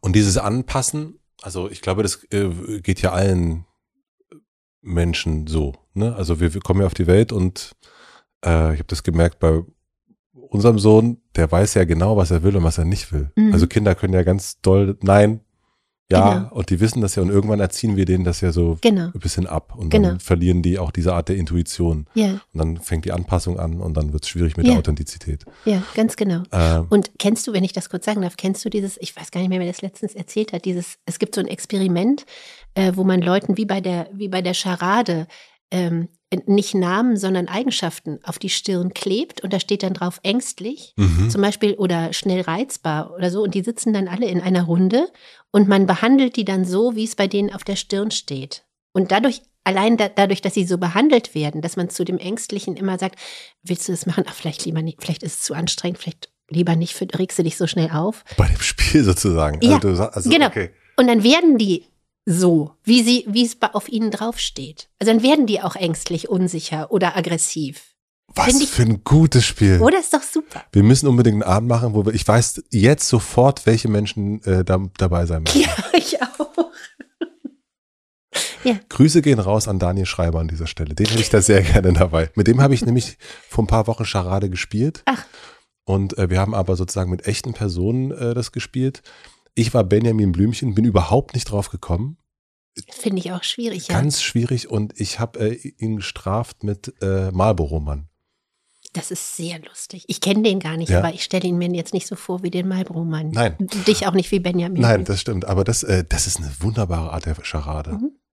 Sehr gut. Toll, ne? Und ähm, inwiefern hast du dich dann angepasst? Bei meinen Eltern, Mhm. Also welche, wenn du sagst, ne, äh, etwas angenommen, ja, ich glaube, wie soll ich das sagen? Ähm, die Leute in meiner, die, gerade die Frauen in meiner Familie, ähm, mütterlicherseits, die haben oft viel Ängste. Und ich meine jetzt nicht Ängste so im pathologischen, also Sinne, nicht Panik oder so, sondern man ist sehr sorgenvoll. mhm. Also ich erinnere mich, dass zum Beispiel meine äh, von mir heißgeliebte Großmutter, die ist fast 100 geworden und äh, als sie 99 Jahre alt war, telefonierten wir und ich sagte, wie geht's dir? Und es ging ihr körperlich immer blendend, das war ein Wunder. Ähm, und sie sagte dann, ach, mir geht's gar nicht gut. Ich habe die ganze Nacht nicht geschlafen, weil ich vergessen habe, eine Rechnung für irgendwen zu bezahlen. Und da dachte, das tat mir so leid. Und ich dachte, wenn ich je 99 werden würde, dann möchte ich dann hoffentlich muss ich mir dann, mache ich mir dann nicht die ganze Nacht lang Sorgen um sowas, dass ich eine Rechnung noch nicht bezahlt Mhm. habe. Es ging um eine Rechnung, die man einfach am nächsten Tag bezahlen kann. ja. Ähm, ja, und äh, that said, äh, alle sind immer so ein bisschen ängstlich. Und ich habe so das Gefühl, mir wurde auch schnell so eine Ängstlichkeit unterstellt, die ich in mir gar nicht so wahrgenommen habe. Also zum Beispiel habe ich erst mit 40 den Führerschein gemacht, Mhm. weil mit 18, als ich den machen wollte, meine Eltern sagten, ja, aber es passiert ja auch so viel auf den Straßen und du bist ja eher so ein bisschen nervös und vielleicht später mal und so. Und ich war eigentlich, ich war bereit und habe das aber sofort, habe ich gedacht, ach so, ja, na klar, ich bin auch eher vielleicht ein bisschen ängstlich und die Straßen sind so gefährlich. Also sowas habe ich mir, so wie bei diesem Spiel. Mhm. Man wird dann so ein bisschen wie das, was die anderen einen sagen. Ja, auf einen draufschreiben. Ja. Und war das mit deinem Bruder ähnlich? Ich habe das Gefühl, mein Bruder war so ein bisschen. Ist der jünger oder älter? Der ist jünger. Bei meinem Bruder war sehr schnell klar, dass das ein absoluter Gefahrensucher ist. Also der hat sehr schnell deutlich gemacht, schon als kleiner Junge, mit mir, mit mir ist da nichts zu machen. Mhm. Der hat immer, ja, der ist immer ins Abenteuer äh, gegangen. Und da gab es sozusagen gar keine Chance zu sagen, hallo, bist du nicht Mhm. dafür vielleicht ein bisschen zu ängstlich oder so? Und waren deine Eltern in deinen Augen steinalt? Ist lustig, dass du das fragst. Ähm, ich bin nämlich in den letzten Wochen, merke ich, so etwas fahrig, weil ich mit einem bestimmten Ereignis beschäftigt bin. Und das ist das, dass ich Ende der Woche 50 werde. Und Ende ich, dieser Woche? ja, Ende dieser Woche. Und ich erinnere mich sehr, sehr gut an den 50. Geburtstag meines Vaters. Und ich weiß noch, dass ich da dachte, ja, jetzt ist vielleicht noch ein paar Jahre Rente und dann ist Schluss. Also ich stellte mir das, klar, wenn du so fragst, steinalt, ja. Ich dachte, die sind. Die sind Es stein gab keinen Unterschied für, also ich war als mein Vater, ich war so 17, 18, als er 50 wurde und ich hatte keine Vorstellung davon, dass es zwischen 50 und 80 irgendeinen Unterschied Ja. eigentlich gibt. So. Ja, ne, bei mir ging das genauso. Ich Bei- bei dir auch so? meine Eltern waren äh, 30, als ich 10 war. Und die waren 40, als ich zu Hause ausgezogen bin. Mein Also Gott. drei Jahre jünger, als ich jetzt bin. Ja, Und für mich waren das die ältesten Menschen, die man sich vorstellt. Das war so Ja. Vorbei. Genau, also es Ja. war eigentlich schon, also auch schlimmer Gedanke eigentlich, aber mir ist das irgendwann vor kurzem erst aufgefallen, dass ich dachte, die sind total alt. Und ich habe das auch immer über meine Lehrer gedacht, ja, die auch. eigentlich auch total jung waren. Ja. Und auch deine und meine Kinder werden das natürlich über uns denken. Und das ist schlimm. Ja, es ist schlimm. Das ist ganz, ganz schlimm. Ja. Ich, äh, ich weiß auch nicht, was man dagegen tun kann. Also natürlich locker bleiben, aber, Aber auch nicht zu sehr. aber auch nicht zu sehr. Aber das ist wirklich, ähm, ja, das ist, das ist eine, ein komischer Schmerz, finde ich. Ja, das finde ich auch. Das finde ich auch. Ja. Wie geht's dir mit der 50, wenn ich das fragen darf? Ja. Ähm, Hast du Blues? habe ich Blues. Ich habe bisschen Nostalgie. Ich gucke in alten Kisten Mm. und, und finde die erste Mixkassette, die mir mal jemand aufgenommen hat in der fünften Klasse und mache davon ein Foto und schicke das dann dem, ne? Und dann kommt, ach Gott, ja, ich weiß noch. Solche Sachen mache Ja. ich. Ähm, ich finde, ich, ich fühle mich, es ist aber auch bei, wahrscheinlich doch bei jedem so, ich fühle mich nicht wie 50. Ich habe so ein Alter von 35, das Mhm. ich irgendwie immer habe innerlich. Und dann erschrecke ich mich aber, wenn ich ein Foto von mir sehe und sehe, ach, guck mal, das ist ja gar nicht mehr 35. Mhm. Äh, Wo ist all diese Zeit zwischen 35 und jetzt? Wie konnte das wann passieren? So. Mhm. Wie wirst du den feiern? Wirst du, was wirst du machen? Ich habe sehr lange überlegt, äh, ob ich jetzt ne, f- große, große Party oder nicht. Und nein, ich fahre am Fre- jetzt am kommenden Freitag fahre ich fast alleine ans Meer nach Holland, weil ich denke, da kann so ein Ereignis vielleicht würdevoll vonstatten gehen. Hm. Und welche Fragen stellst du dir? Ich stelle mir lustigerweise die Fragen, die ich mir sowieso immer stelle. Also die hat jetzt gar nichts, es hat jetzt gar nicht so mit dem, mit dem 50 direkt. Ich muss mir jetzt eine Frage stellen, die vielleicht was mit 50 zu tun hat, aber die ist nicht so interessant. Welche Brille? Mhm. Ne? Geht jetzt nämlich los. Aber ansonsten sind es eher so Fragen, die, mit denen ich mir immer so hinterherlaufe. Also zum Beispiel jetzt vielleicht wirklich mal ganz aufhören mit dem Rauchen. Oder Rauchst du noch? ja, fünf am Tag. Na gut. Mhm. Ja, das sagst du so, ne? So, so, so milde, fünf am Tag geht ja noch, aber ich bin der süchtigste Mensch, den ich kenne, weil ich den bist ganzen Fisch. Tag, ich bin Wassermann. Äh, Wachsemann. Ach, ist jetzt nicht schon? Ach so, ja. Nee, Wassermann. Okay. Weil Und- Fische sind oftmals so, so, so Suchttyp. Suchtis. Mhm. Ja, ja, ich bin aber auch. Also da bin ich, wahrscheinlich bin ich Aszendent Fisch oder sowas. Ich denke an nichts anderes als an diese fünf Zigaretten. Ich weiß immer genau, wie viel ich schon habe und wie viel ich noch darf. Also Okay, also das ist eine Frage, ob du jetzt doch aufhörst. genau, sowas. Aber das frage ich mich auch schon seit mehreren Jahrzehnten. Genau. Ja, gut. Also das ist ja dann eigentlich noch eine relativ überschaubare. Anzahl an Fragen. Ja. da wirst du, da wirst du vielleicht am Wochenende. Da werde ich dann meine Antwort Vielleicht wirst du finden. vielleicht eine Antwort finden und die heißt, okay, Ja. dann vier. Ja, genau, oder vier. Dann genau. vier. Genau, sowas, ja.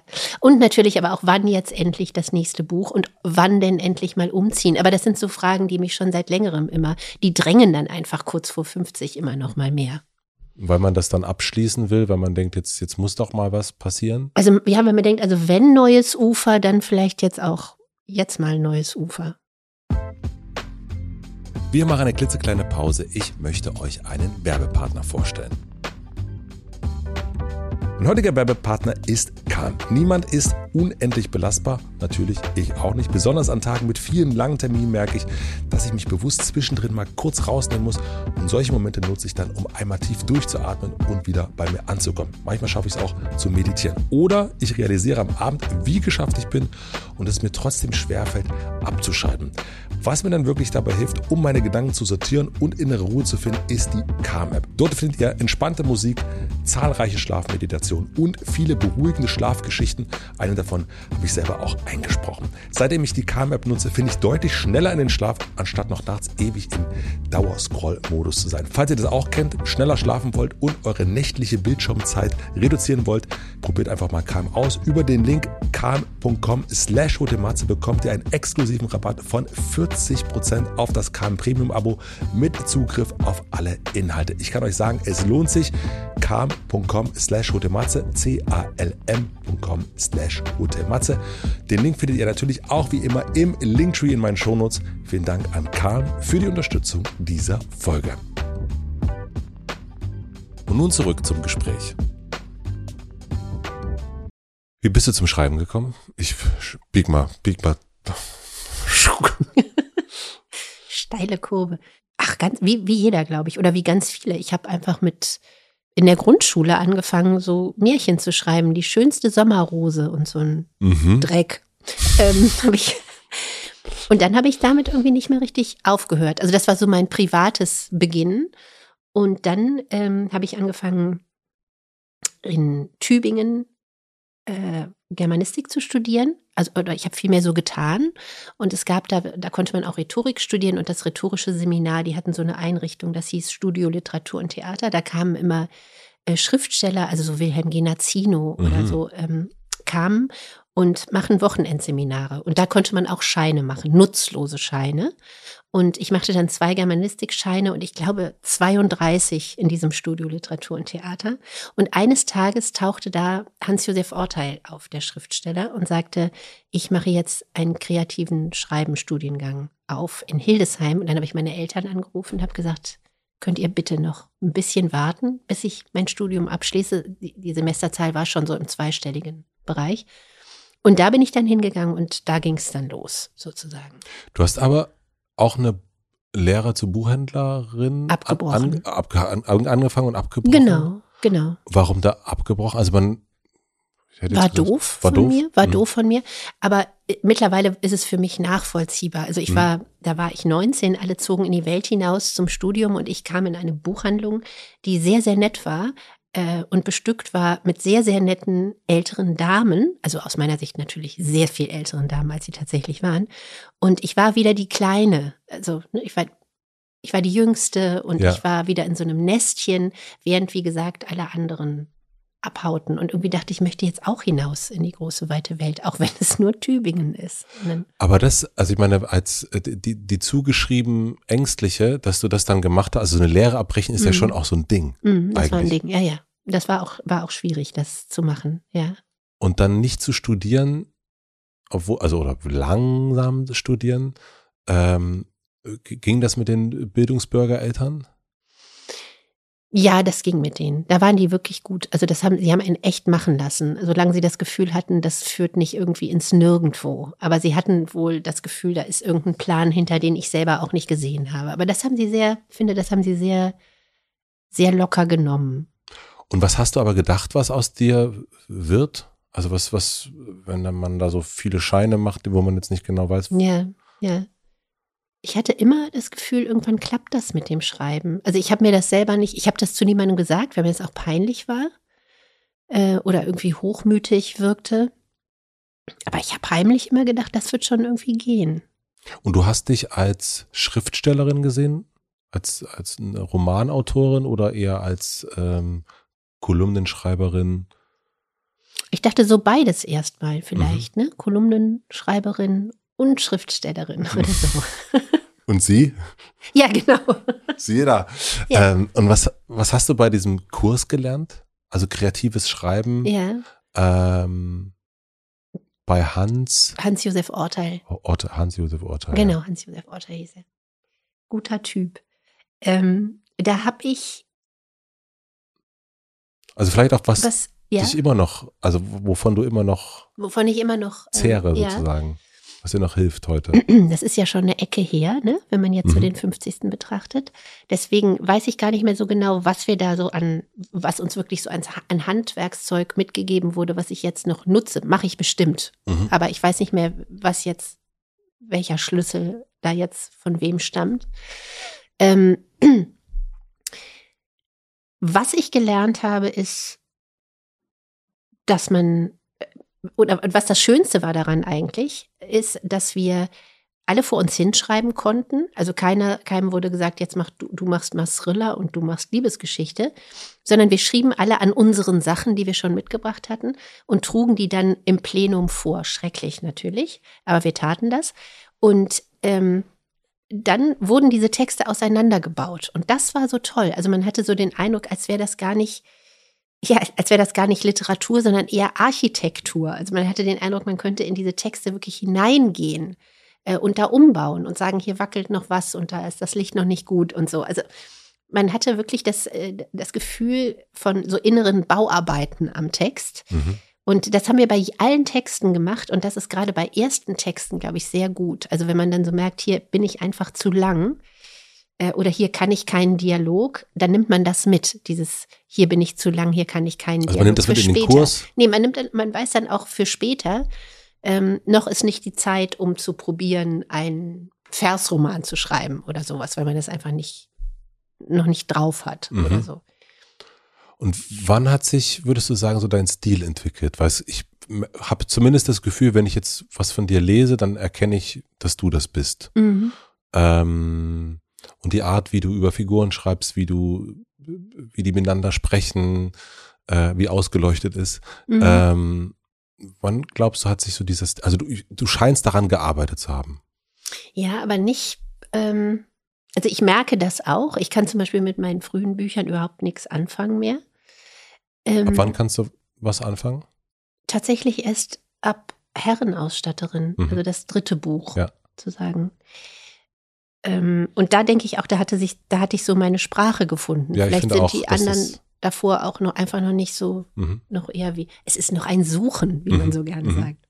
Aber es wurde halt nicht viel gefunden. ähm, aber ich kann nicht sagen, das war in dem Buch so, aber ich kann nicht sagen, äh, wann sich das eingestellt hat, dass ich so das Gefühl habe, ich kann jetzt Dinge auf meine Weise ausdrücken. Aber hast du das versucht? Also hast du daran Ja. gearbeitet? Und irgendwann hat es einfach. Und irgendwann hat es geklappt. Also ich habe immer wieder versucht, ich habe, äh, ich war letztens mal, also schon einige Zeit her, da hatte ich das Glück, äh, Dörte Hansen mal zu treffen. Und sie sagte zu mir, oder sie fragte mich, warum ich eigentlich schreibe. Und dann sagte ich, um mich verständlich zu machen. Und dann sagte sie, bei mir ist es ganz genauso. Man versucht, sich verständlich zu machen. Und man versucht, man macht so lange, bis man die Geschichte beziehungsweise das Bild gefunden hat, von dem man denkt, das kann der jetzt verstehen. Das, jetzt versteht der, was ich meine. Mhm. Und ich glaube, so, wenn man das immer wieder versucht, dann bildet sich so ein Stil heraus, wenn man dann nur eben in dem Stil was erzählen kann, sich verständlich machen kann. Mhm. Herrenausstatterin ist, glaube ich, 2010 erschienen Ich glaube auch. und dann, was man von hier aus sehen kann, 2017. Genau, dazwischen gab es noch ein Arztbuch. Das hat aber keiner gelesen. Ach so, okay. Ich habe mich nicht gefragt, sieb, sieben Jahre, wa- wa- was, Ja. hat, was hat sie denn sieben Jahre lang gemacht? Benedikt Welz würde sagen, ich habe noch eine 500. Fassung geschrieben, Ja, natürlich. genau, das würde genau. Ich möchte das auch so gerne sagen. Stimmt aber nicht. Was habe ich gemacht? Ähm, ich brauche ja immer sehr lange. Ne? Also weil ich nicht, äh, ich schreibe nicht los, bevor ich nicht das ganze Ding im Kopf habe. Und das kann ich mir nicht am Schreibtisch ausdenken, sondern ich muss dafür wandern. Das ganze Ding im Kopf haben, das heißt, du hast wirklich von, was man von hier aus sehen kann, da ist einmal, der, der Film ist einmal komplett fertig in deinem Kopf. Ja, Also von Anfang bis, äh, ich will jetzt nicht spoilern, Ende Briefe vorlesen, mhm. Dahin ist alles, genau. alles klar. Genau, bis dahin ist alles klar. Dann gibt es natürlich noch, also es ist alles klar, wie jeder von A nach Z kommt. Es ist nur noch nicht klar, wie er dann äh, bei B und D zwischendurch landet. Also das passiert dann am Schreibtisch. Aber Ja. so der ganz große Bogen, äh, der muss, den muss es geben, sonst kann ich nicht anfangen. Also sonst Mhm. werde ich gleich irgendwie fahrig und unsicher und äh, ich brauche dieses Geländer. Und du wanderst, du läufst durch die Stadt und bist dann in deinem Kopf Mhm. und denkst dir das so, das Geländer so aus oder wie, wie kann ich mir das vorstellen? Ja, genau. Ich denke mir das Geländer aus. Also ähm, ich überlege mir als erstes ein Thema, was mich interessiert. Und dann überlege ich mir, das dauert schon ewig. Und dann äh, überlege ich mir Figuren, die dafür passen würden. Dann überlege ich mir Biografien für Figuren, die dafür passen würden. Und dann überlege ich mir die anderen Figuren und äh, wie die aufeinandertreffen und was deren gemeinsame Geschichte ist. Es ist ein echt ein langer Prozess. Und das ist alles in deinem Kopf. Das ist alles an meinem Kopf, wird aber jetzt mittlerweile dann ins Handy auch geredet. Mhm. Ich habe dann, weil mir das manchmal unangenehm ist, setze ich mir dann Stöpsel rein und tue so, als würde ich mit jemandem telefonieren. Ja. Ähm, genau, so, so ist das dann. Und das wird dann zu Hause nochmal abgeschrieben und dann auf Zettel gehängt. Mhm. Genau. Und also wenn man jetzt über, also gar keine Ahnung von Prosa oder so hat, ähm, was würdest du, wie, wie erklärst du die Beziehung, die du zu deinen Figuren hast? Erklären, Mhm. Also was ist das für eine Beziehung? kannst du mal äh, was anbieten? Also wieso du meinst, was, was Na, wenn du jetzt zum Beispiel bei, was man von hier aus sehen Ja. kann, äh, Selma nimmt, Ja. ne, die äh, alte Dame Ja. äh, des, des Buches. Ja, Ähm, das ist ja da wird ja eine Frau gezeichnet oder beschrieben, die man unbedingt eigentlich äh, in seiner Nähe haben Ja. wollen würde. Ja. Und äh, wo man denkt, ach, wo ist die denn in meiner Familie? Ach, schade, gar niemand da. Mhm. Ähm, und ich habe ein total warm, warmes Gefühl dazu. Also wenn ich das jetzt auch vor allen Dingen nochmal, auch gespielt von Corinna Harfuch, äh, fand ich das toll, wie sie das Mhm. gemacht hat. Also so eigentlich, ich habe mir sie auch anders vorgestellt im Buch, ist ja auch klar. Ähm, ähm, auch nicht wie Rudi Carell trotzdem. Ähm, aber äh, genau, ich habe ich hab ein Gefühl zu dieser Person, wenn ich das, wenn ich das lese, wenn ich das gucke. Mhm. Äh, und es ist auch unterschiedlich, auch ähm, Kummer aller Art. Dann sind mir manche Figuren, da ist mir ein Herr Pohl, hieß der, glaube ich, der ist mir sehr viel näher als da ist eine, die dann am Ende auszieht. Ich weiß nicht mehr, wie sie heißt. Mhm. Ähm, aber den mag ich mehr als eine andere Person, Mhm. so zum Beispiel. Ja, okay. Also das ist dann meine Beziehung Ja, als Leser. ja, ja. Ich bin jetzt am Stichwort, sage ich gleich noch was dazu. Ich bin so ein bisschen hängen geblieben jetzt am Stichwort Sehnsucht. Weil ähm, Leute oft davon ausgehen, dass es solche Figuren, wie bei was man von hier aus sehen kann, zum Beispiel in meinem Leben gibt. Natürlich nicht in der Art, aber dass ich sozusagen in meinem Leben Vorlagen für diese Mhm. Personen habe. Und ich, mir ist erst letztens aufgegangen, also es stimmt nicht, und mir ist letztens aufgegangen, warum, warum ich das, warum ich diesen Kosmos gebaut habe. Und ich glaube, das war aus Sehnsucht. Also weil ich solche Leute haben will. Und wenn es die nicht gibt, dann erfinde ich sie mir halt. Und, ne? Also ich glaube, so ungefähr so läuft das ab. Also die Figuren, die man, die man ja beigestellt bekommen möchte und die es in dieser Form nicht gibt, die macht man sich dann irgendwie selber. Habe ich manchmal so den Mhm. Verdacht. Das ist das Und es eine. ist dann auch nicht, äh, äh, ich frage mal, du kannst du das andere noch merken? Mhm. Ja, ich merke es mir. Ähm, wenn du durch die Stadt läufst oder irgendwo sitzt oder was mitbekommst, also das, wir sind ja nicht frei von Einflüssen ähm, aller möglichen Art, ob das jetzt durch andere Bücher oder Filme und so weiter ist. Fließt das ein? Also brauchst du auch ein Außen, brauchst du auch eine Art Inspiration von außen oder ist das, schöpfst du das aus der, aus der eigenen Sehnsucht? Also eher aus den Leerstellen des Draußens. Na, die eigene Sehnsucht hat ja mit den Bezügen, die man so im wahren Leben hat, viel zu tun. Ne? Also Deswegen meine ich das ist ja Leerstellen. aufeinander bezogen Mhm. sozusagen. Das ist ja sehr eng, das, das strahlt sich ja sozusagen gegenseitig an. Insofern bräuchte ich immer äh, auch, also ich würde jetzt nie auf eine einsame Insel fahren oder auf einen hohen Berg, um da dann alleine vor mich, allein mit meiner Sehnsucht, das ist schrecklich. Auch ein bisschen langweilig, wenn Um, man nicht oh schreibt. Gott, ja, ja, ja, Ja. doch sehr langweilig. Okay, das andere? Ich verstehe das natürlich, dass man wie im wirklichen Leben, klar, man, man mag eine Figur lieber als die andere.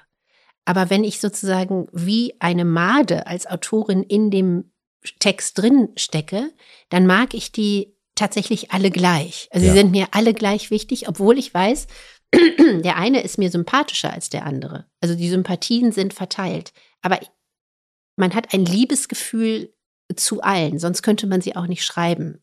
Also in allen Büchern, auch die Unholde äh, werden geliebt, sonst könnte man sie nicht schaffen oder ich jedenfalls nicht. Aber mir geht es ja so, wenn ich dann so ein Buch lese, dass ich dann, weil vielleicht die eine oder andere Person stirbt, ich richtig traurig darüber Mhm. bin, dass diese Person weg ist. Da Mhm. haben wir erst schon drüber gesprochen, das ist vielleicht eine Trauer auch aus, die aus, aus dem richtigen Leben, aber ich vermisse die Person dann. Oder wenn ein Buch zu Ende ist, dann finde ich das schade. Oder auch wenn der Film zu Ende ist und da kommt vielleicht ein ganz schöner Abspann, aber man Mhm. ist trotzdem, man geht so nach Hause und muss den Abwasch machen, das ist irgendwie doof. Und kennst du auch diese Art, also auch diese Beziehung habe ich ja dann zu den Figuren. Also ein, ein, mh, ne, doch irgendwie eine Freundschaft, Mhm. äh, eine einseitige. Ja. ja, eine einseitige Freundschaft. Und da fällt mir auch gerade noch ein, weil du mich ja eingangs fragtest, bei welchen Filmen Mhm. äh, ich, und ich sagte, come on, come on. Es gibt aber noch was für mich viel krasseres.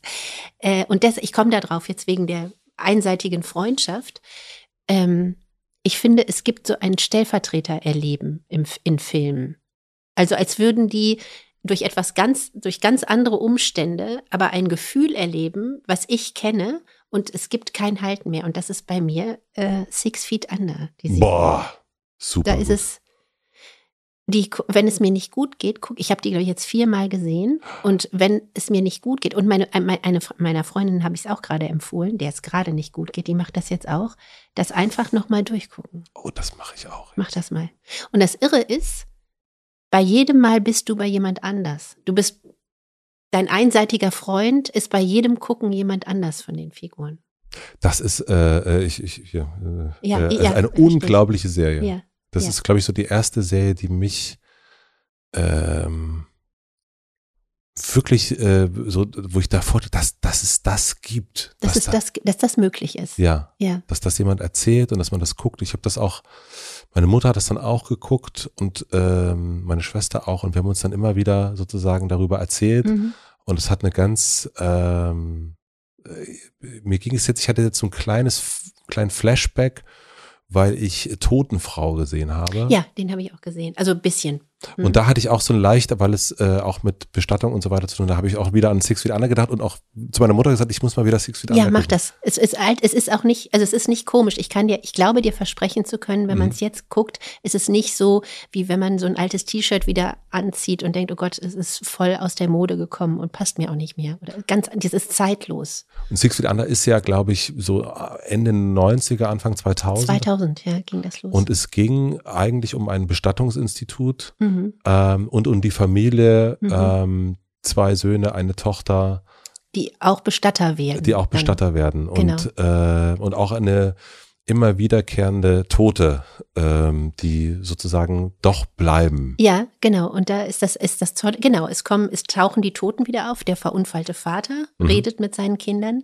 Und das Interessante ist, äh, weil du ja vorhin auch fragtest, ähm, analysierst du dich selbst oder, mhm. ne? Äh, das ist mir bei diesem Gucken erst aufgefallen, ich weiß nicht, ob du es vielleicht gleich erkannt hast, die Toten, die auftauchen, verhalten sich ihren Kindern gegenüber jeweils vollkommen unterschiedlich. Was zeigt, dass es, dass die Beziehung der Kinder zu ihnen erzählt wird. Oder so wie die Kinder sich die Reaktion des mittlerweile verstorbenen Vaters vorstellen ja. auf sie. Also er ist zum Beispiel mit Nate, sagt er immer, ach, du bist so ein toller Typ und du bist so ganz wunderbar. Und bei dem anderen Sohn David, ja, mhm. warst eh immer der Versager. Und man merkt sehr schnell, das ist das, was die Kinder denken, dass die Eltern über sie denken. Das war, es war spektakulär, als mir das aufgegangen ist. Das danke ich dir für. Dass du mir das, also so gucke ich jetzt guck mal, auch. Guck mal, ob du das auch so siehst. Und Charade natürlich ab jetzt auch. Ja, genau. so. Wir machen eine klitzekleine Werbeunterbrechung. Mein heutiger Werbepartner ist Hinge. Die Dating-App entwickelt, um gelöscht zu werden, lautet das Motto von Hinge. Die Message dahinter sollte eigentlich klar sein. Hinge möchte euch helfen, euren Herzensmenschen zu finden. Damit euch das gelingt, müsst ihr euch nicht verstellen. Seid einfach ihr selbst und zeigt, was euch ausmacht. Mit den Features zu Dating-Absichten könnt ihr eurem Gegenüber direkt im Profil schon mitteilen, was eure Vorlieben sind und so einen besseren Einblick in eure Erwartungen und Wünsche geben. Und so abwechslungsreich wie eure Persönlichkeit ist, so abwechslungsreich sind auch eure Möglichkeiten, euer Profil zu gestalten. Das könnt ihr mit witzigen Bildunterschriften, spannenden Fragen und Fakten, aber auch mit individuellen Sprachaufnahmen machen. Ladet euch Hinge also direkt runter und startet bald in die Frühlingsgefühle. Einen Link zu Hinge findet ihr natürlich wie immer in meinem Linktree in den Shownotes. Vielen Dank an Hinge für die Unterstützung dieser Folge. Und nun zurück zum Gespräch. Also ich habe so das Gefühl, dass es bei deinen Sachen und ich habe äh, die, äh, das, das, äh, ich habe nur Herrenausstatterin, was man von ihr aus sehen kann, und Kumala Art gelesen. Mhm. Ähm, ich habe so drei Themen entdeckt, die mhm. ich, die wiederkommen. Das eine ist nämlich Verlust oder Tod. Mhm. Ähm, das andere ist Gemeinschaft mhm. oder also Sehnsucht nach einer Art von Gemeinschaft mhm. und äh, eine ungeheuerliche äh, Toleranz gegenüber Macken mhm. oder eine Freude äh, an, an den Macken der anderen.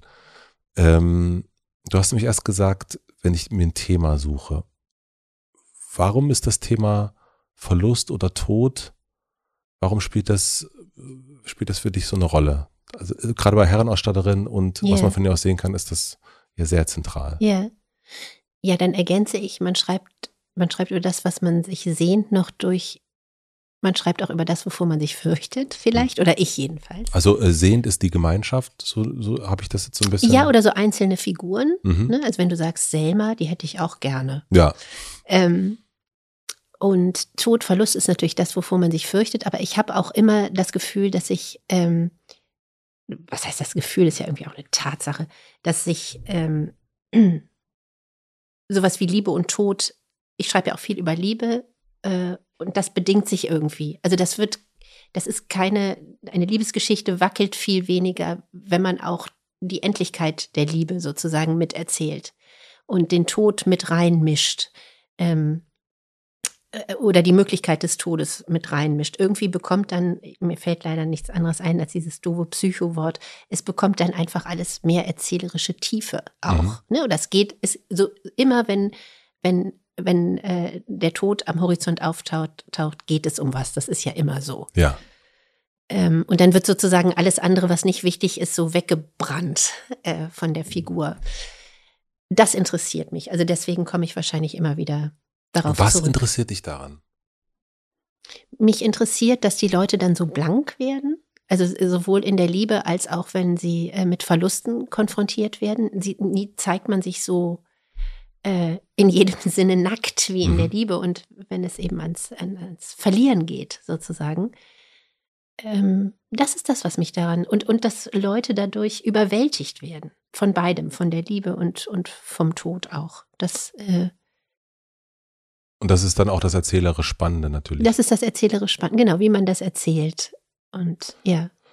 Und bei der Gemeinschaft, da haben wir schon quasi das, was, was man unter Umständen vermisst. Ne? Mhm. Also die, also Kummer aller Art, dann denkt man sich, oh Mensch, äh, die scheint ja echt ein super Haus zu haben in Berlin, wo die da Ja. lebt. Das ist ja ganz großartig. Sag mal, was, äh, verdammte Axt nochmal. ja. Wie, Warum hat die so ein Glück? warum da? hat die denn so ein Glück? Wo lebt die? Zieht die aus? Ich will da auch hin. Ja, ja, ja, Ähm, genau. Also auch da Sehnsucht eigentlich nach, ja. nach, nach, äh, nach etwas, was, also Utopie. ja, Utopie. Hört ja. jetzt- Ein bisschen groß. Ja, Ähm, ist ein großes Wort dafür. Ja, Aber irgendwie doch schon. Ja, es ist, ja, also ich habe eine sehr nette Hausgemeinschaft, tatsächlich. Die sind alle sehr nett und wir haben auch so guten Kontakt miteinander. Aber es ist natürlich nicht so. Mhm. Und ähm, das sind auch nicht die Leute, sondern es sind andere Leute.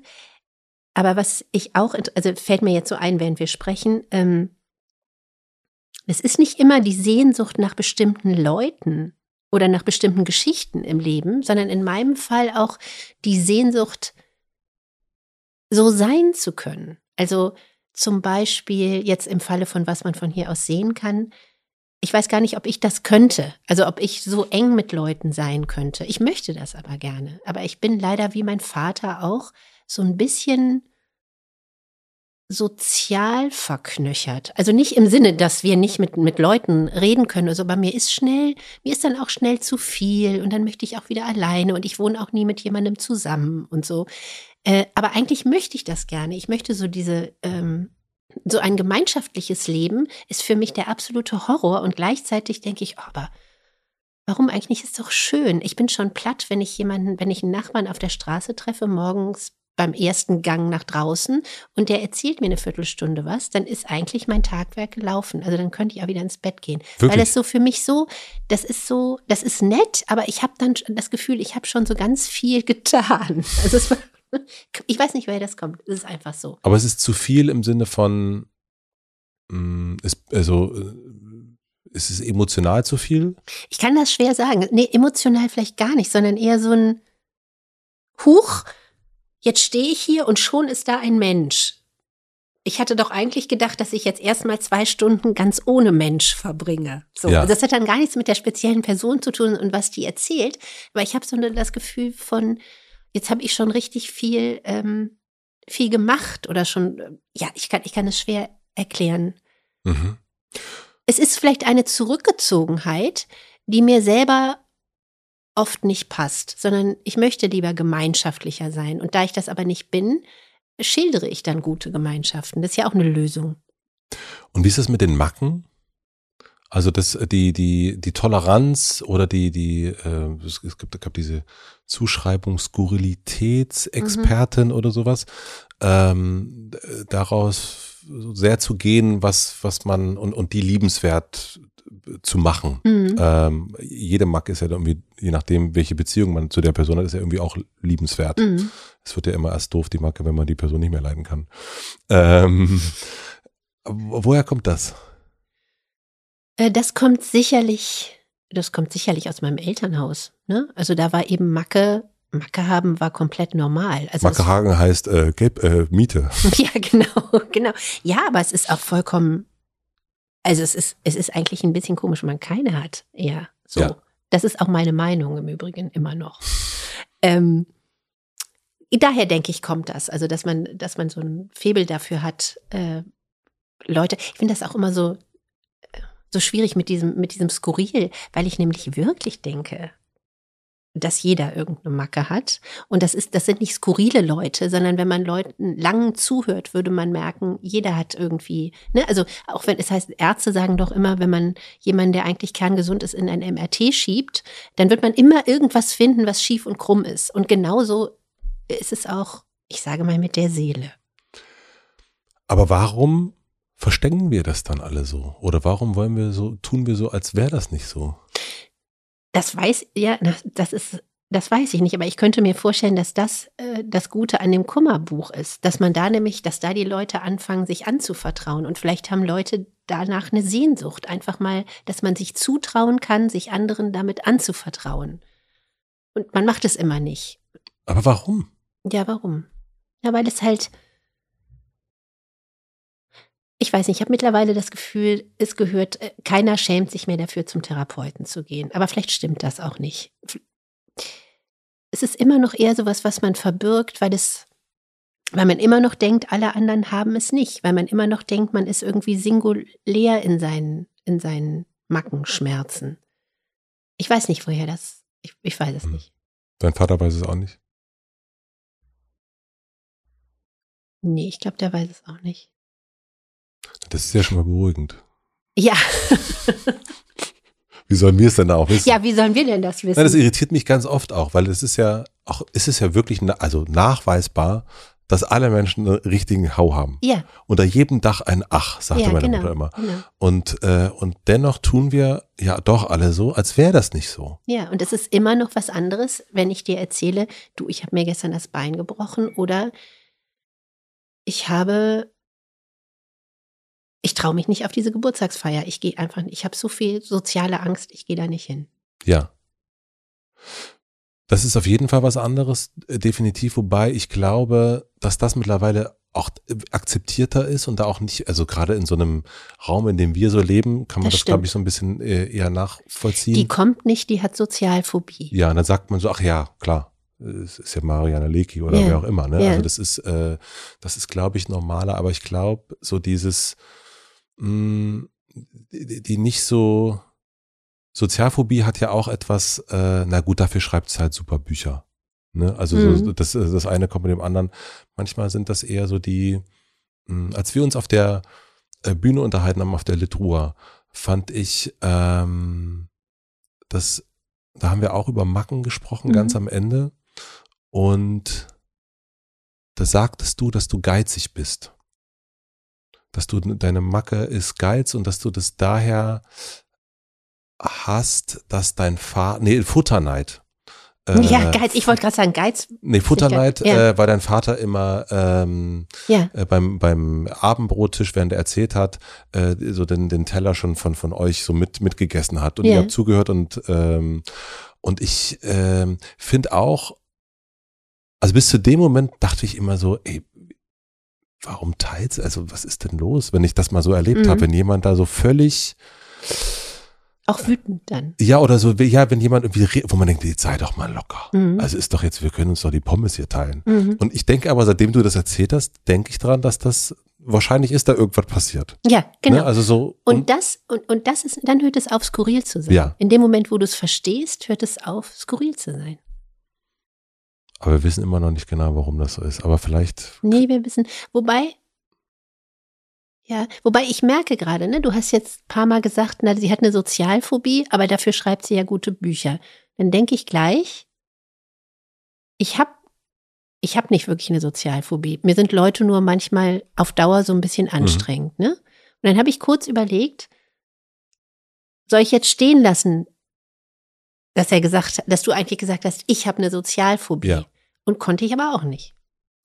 Ich habe jetzt aber nur, ich habe nicht gesagt, dass ich das äh, sage, ne? Ich nein, habe nein, nur ich weiß, sozusagen den nein, Blick. als Beispiel, Mhm. genau. Aber Ja. ich habe trotzdem gleich gedacht, nee, ich will, also ich, nur nochmal, um zu zeigen, ich will auch nicht, dass Leute über mich sagen, ich habe eine Sozialphobie. Ich möchte dann lieber, dass sie sagen, sie hat ein gebrochenes Bein. Verstehst du? Also Ja. ich merke das auch, ich merke es auch bei mir selber. Mhm.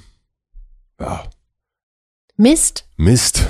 Das läuft alles noch nicht so gut Das, das läuft alles noch nicht so gut. 49, 43, andersrum. Ja. Äh, oder auch nicht. Also, ähm, bist du, wenn du so in so ein Buchthema bist und so, es scheint ja so ein bisschen, es scheint ein bisschen so zu sein, äh, psychologisiere ich hier so rum, ähm, dann bist du ja in deiner, baust du das in deinem Kopf, du schreibst das und da geht es um Sehnsüchte, um Ängste ähm, und das äh, geht da alles rein. Bist du von der Realität dann manchmal enttäuscht? Nee, gar nicht. Ich bin überhaupt nicht von der Realität enttäuscht. Ich finde, also natürlich, wenn sie mir zusetzt oder sich schlecht benimmt, schon. Aber du meinst so beim Schreiben, beim Ne, im wenn das so normale normalen- Leben, wenn das normale, Das normale Leben, du, Leben, du gehst ja. dann raus, gehst dann äh, zu Rewe oder Ja. äh, Lidl oder was ja, auch super, immer Ja. und ähm, oder bist bei einem Essen und dann ist es aber nicht so eine geistreiche, äh, so ein geistreiches Ping-Pong-Spiel, Mhm. ähm, wie es vielleicht ach, wie, äh, bei Herrenausstatterin, wie ist das, wie äh, blank, Ja. Äh, äh, die, die Unterhaltung mit blank sind. Und dann Ja. gibt es ja nicht so eine Unterhaltung, sondern da gibt es ja dann, sag mal, ähm, du hast doch einen guten Steuerberater. Mhm. Also es ist ja dann nicht so geistreich. Nee, ist nicht so geistreich. Aber erstmal ist das dann, ist das auch schön, wenn man sich die ganze Zeit dann da sowas ausgedacht hat, in so eine Realität mit Umsatzsteuervoranmeldung zu plumpsen Mhm. und Steuerberater und so. Äh, Das ist ja manchmal gar nicht schlecht. Und außerdem finde ich, wenn man in so einem Buch steckt, in so einem Buchprojekt, vielleicht glorifiziere ich das jetzt auch, weil ich so Sehnsucht danach habe, endlich wieder was zu schreiben, dann ähm, ist das wie beim Verliebtsein. Also man kann auch irgendwie auf dem Bürgeramt sitzen mit einem Märkchen, das noch lange nicht aufgerufen wird und denkt, ach, irgendwie aber doch auch zauberhaft, all diese Leute. Und sie alle tragen ein Geheimnis mit sich herum. So ähnlich ist das. Also man versucht dann auch überall noch so ein bisschen was abzugreifen oder das, was man sieht, irgendwie zum Funkeln zu bringen. Wilhelm Genazzi- Genazzino hat mal gesagt, äh, Schreiben ist nichts anderes als die Beleihung der Welt. Und in solchen Momenten finde ich das, finde ich Beleihung? das, die Beleihung der Welt. Mhm. Also, dass man so, ja, man nimmt sich da sowas mit. Man sieht jemanden und stattet den mit irgendwas aus und äh, dann kommt er, läuft er einmal durchs Bild im Buch oder Mhm. so. Und ich habe dir ja so diese drei Themen angedichtet. Mhm. Äh, stimmen die überhaupt? Also ich, äh, ich war so ein bisschen da- nicht, dass du Also Liebe und Verlust, Gemeinschaft und und äh, Toleranz. Toleranz. Ja, ich bin sehr für Toleranz. Aber es ist nichts, das habe ich nicht, ähm, wenn man was umschmeißt, sagt man, ich habe das nicht mit Absicht gemacht. Ist tatsächlich so. Es ist nicht, was ich, nicht etwas, von dem ich dachte, ich erkläre jetzt mal, auch eine Macke kommt irgendwo her. Äh, und man muss Verständnis dafür haben. Sondern das ist, glaube ich, eher so was, was aus dem Buch herausspricht, was ich aber gar nicht da unbedingt, also nicht so bewusst reingepflanzt habe. Aber weil du erst nämlich gesagt hast, äh, ich suche mir ein Thema. Ja. Was ist das für ein Thema? Also jetzt, jetzt haben wir diese Themen genommen sozusagen, Ja. so dann habe ich dann so hingesetzt, aber Ja. vielleicht ist das ja gar nicht das Thema, was du genommen hast. Doch, Oder, also, also in, in Psychologie heute war es so ein bisschen Malen nach Zahlen, ne? also in dem Kolumnenbuch. Das Ja. sind ja äh, Kolumnen aus Psychologie heute. Und da hatte ich ja, musste ich ja immer was über psychologische Phänomene schreiben. Da war das sozusagen eingegrenzt. Aber bei, ähm, bei, bei was man von hier aus sehen kann, war es definitiv, waren die sehr schwammigen Themen Liebe und Tod das erste, was ich hatte und wie beides miteinander verknüpft ist. Das war das, äh, was ich erzählen wollte. Mehr hatte ich nicht am Anfang. Da, da, da. Also so, das ist auf jeden Fall mal eine, da kann man so, ich warte auf die richtige Idee, also alle, die da draußen sitzen, ne, da, dann denkt man immer, ich muss eine riesen Idee haben, aber Ja. einfach zu sagen, ich schreibe was zum Thema Liebe und Tod, ist also eigentlich erstmal ein guter, ein guter Start. ja, vor allen Dingen, weil was soll das heißen? Ja, genau. Es ist erstmal okay, damit kann ich doch. Also Ja. wenn jetzt für alle Menschen, die immer sagen, so, ah, ich, ich will gerne ein Buch schreiben, ich habe noch keine Idee, kann Ja. man dann sagen, ich schreibe, Über Liebe und Tod. ich schreibe über Gefühle. schreibe Ja, ich schreibe über Gefühle. Ich- genau. Es gibt ein Zitat ähm, bei am Anfang von was man von hier aus sehen kann. Ja. It's not the weight of the stone, it's the reason why you lift it. Von Hugo Girard und ist der stärkste Mann der Welt. Toll, ne? Ne? Also es ist ein sehr, sehr schöner Satz. Ja, finde ich. Und ähm, it's the reason why you lift it. Und wenn man so, ein, so Bücher schreibt wie du, dann sind die ja auch, obwohl sie leicht zu lesen sind, manchmal wehtun, die sind ja auch schwer zu schreiben. Es ist ja auch nicht so leicht, das, was du so machst. Mhm. Und also, und warum? Why you lift? That Stone. Mhm. ähm, um mich, wie gesagt, wie gesagt, also um mich verständlich zu machen. Ich möchte gerne Leute entwerfen oder Leu ich möchte von Leuten erzählen, die irgendwas machen, was andere Menschen angeht oder rührt oder so. Oder vielleicht auch tröstet. Manchmal ist es ja gar nicht so ein schlimmer Begriff. Der Trost ist voll schön. Ja, Trost ist schön. Ähm, deshalb mache ich es und aber auch, weil es für mich das Schönste ist, was ich machen kann. Also wenn ich mal am Schreibtisch sitze, dann fällt mir wenig Schöneres ein, womit ich meine Zeit sonst noch verbringen könnte. Also wenn mir was, wenn mir was einfällt, wenn mir ein guter Satz einfällt, dann ist das äh, Das Schönste. ja. Und hast du das Gefühl, dass man deine Bücher besser versteht oder dass man dich besser versteht? Ähm, oh Gott. Also wenn ich jetzt sage, meine Bücher Ist natürlich schwierig, es haben wahrscheinlich mehr Leute deine Bücher gelesen als, als, mich. als dich sozusagen mit dir mal einen Kaffee getrunken Ja, haben. ja, genau, genau. Aber so, ähm, also dieses, dass dein Grundmotiv ist, dich verständlich zu machen, da frage ich mich natürlich, wer versteht dich denn nicht, dass du das, dass du diesen Stone so sehr liftest? Ja, oder dass ich so unbedingt verstanden Wer- werden ja, will. Ne? genau. Das klingt auch so ein bisschen pubertär. Ich meine das irgendwie anders. Ich weiß nur nicht so richtig wie. Also als könnte man sich im Leben, als wäre das so meine Ausdrucksform. Also in dem Moment, natürlich nur in dem Moment, wo ich wirklich was zu erzählen habe, wo ich wirklich eine Geschichte habe, die es, wie ich denke, lohnt zu lesen. Sonst nicht. Sonst muss mich ja auch keiner verstehen. Aber wenn es die Geschichte gibt, dann ist es sozusagen die Aufgabe, die, die schreibend verständlich zu machen. Und das ist dann sozusagen die Kunst. Also die, die richtigen Metaphern zu finden. Ähm, die richtigen Bilder zu finden, die richtigen Vergleiche zu finden, die, überhaupt den Verlauf der Geschichte für das, was man erzählen will, zu finden. Aber woher weiß, also äh, wechseln sozusagen mit dem Blick, aber woher weißt du das denn, also wenn du jetzt an deinem Schreibtisch sitzt, Mhm. dass dir das gelungen ist? Also woher weißt du, ja jetzt versteht der Matze das? Ja, das, ähm, das, das ist tatsächlich ein bisschen ein Phänomen, das weiß ich natürlich nicht. Ich habe ein Gefühl dafür. Ähm, es gibt da, was wirklich, was für mich spektakulär war, war, dass ähm, in, in, der, in dem, was man von hier aus sehen kann, äh, gibt es ja einen Todesfall, wie wir alle wissen. Und äh, daraufhin muss ein kleines Mädchen getröstet werden. Und ich saß da und dachte, okay, Selma, die Großmutter, muss jetzt Luise irgendwie durch diese Zeit tragen. Das war immer wieder meine Formulierung. Wie finde ich ein Bild dafür oder eine Handlung dafür, dass sie sie durch diese Zeit trägt? Und ich grübelte und grübelte und grübelte. Und plötzlich stand ich auf und ging spülen. Und da kommt's, ne? In dem Moment, wo man vom Schreibtisch weg zur Spüle geht, dachte ich, ja, sie trägt sie einfach. Sie trägt sie buchstäblich tagelang und lässt sie nicht los. Was im wirklichen Leben etwas schwierig sich gestaltet. Ich habe das dann mit älteren Damen auch versucht und denen so zehnjährige Kinder in den Arm gedrückt. Das ging nicht lange gut, aber sowas kann man sich halt erlauben. Und da habe ich gedacht, okay, das ist es. Das hier kann ich mich. Es geht nie darum zu denken, äh, das, das wird, äh, das wird der nicht verstehen, sondern es geht immer eher darum, kann der meine Geschichte verstehen. Also das sozusagen, ich habe die Verantwortung dafür, dass die Ja. Geschichte verstanden wird. Und da dachte ich, das war so ein Punkt, wo ich dachte, jetzt, super. Es ist auch ein unglaublich gutes Bild, finde ich. Eigentlich ja, ne? Ja, Man voll. macht einfach wirklich das dann. Man macht genau das, ja, ja. Ja. Also es ist auch, das ist auch im Film wunder wunderschön. Ja, das ist schön. Im Das Film. ist richtig, richtig toll dargestellt. Mm, Du hast schon erzählt, dass du allein wohnst Mhm.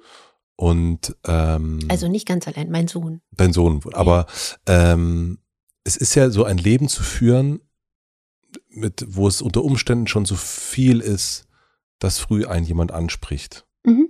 Äh, ist ja gar nicht so einfach. Also im Familienkonstrukt, Mhm. äh, ob Sohn, Freund und so weiter, was man so alles so hat.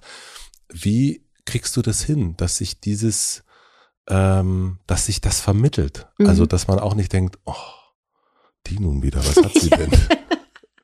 Ach, das ist eigentlich ganz einfach. ja, Man muss sich halt anmelden. Also ich weiß, es, mir- für mich ist, ist so Struktur ist sehr, sehr wichtig. Ja. Ähm, und ich weiß halt, wann mein Sohn geht und wann er wiederkommt. Und bei meinem Lebensgefährten weiß ich auch, wann der kommt und wann der, wann der wieder geht. mhm. Und dann ist das alles wunderbar. Es muss nur, es muss irgendwie alles, es darf keine Überraschungen geben in so einem Alltag, in dem man beim Arbeiten alleine ist, finde ich. Also es ist schwierig, wenn plötzlich, deswegen stehen auch in den Kolumnen, fällt mir gerade auf, oft Leute unverhofft vor der Tür, weil ich das so gerne können würde. Ich würde wahrscheinlich überhaupt nicht aufmachen und da, dadurch eine großartige Geschichte verpassen. Mhm.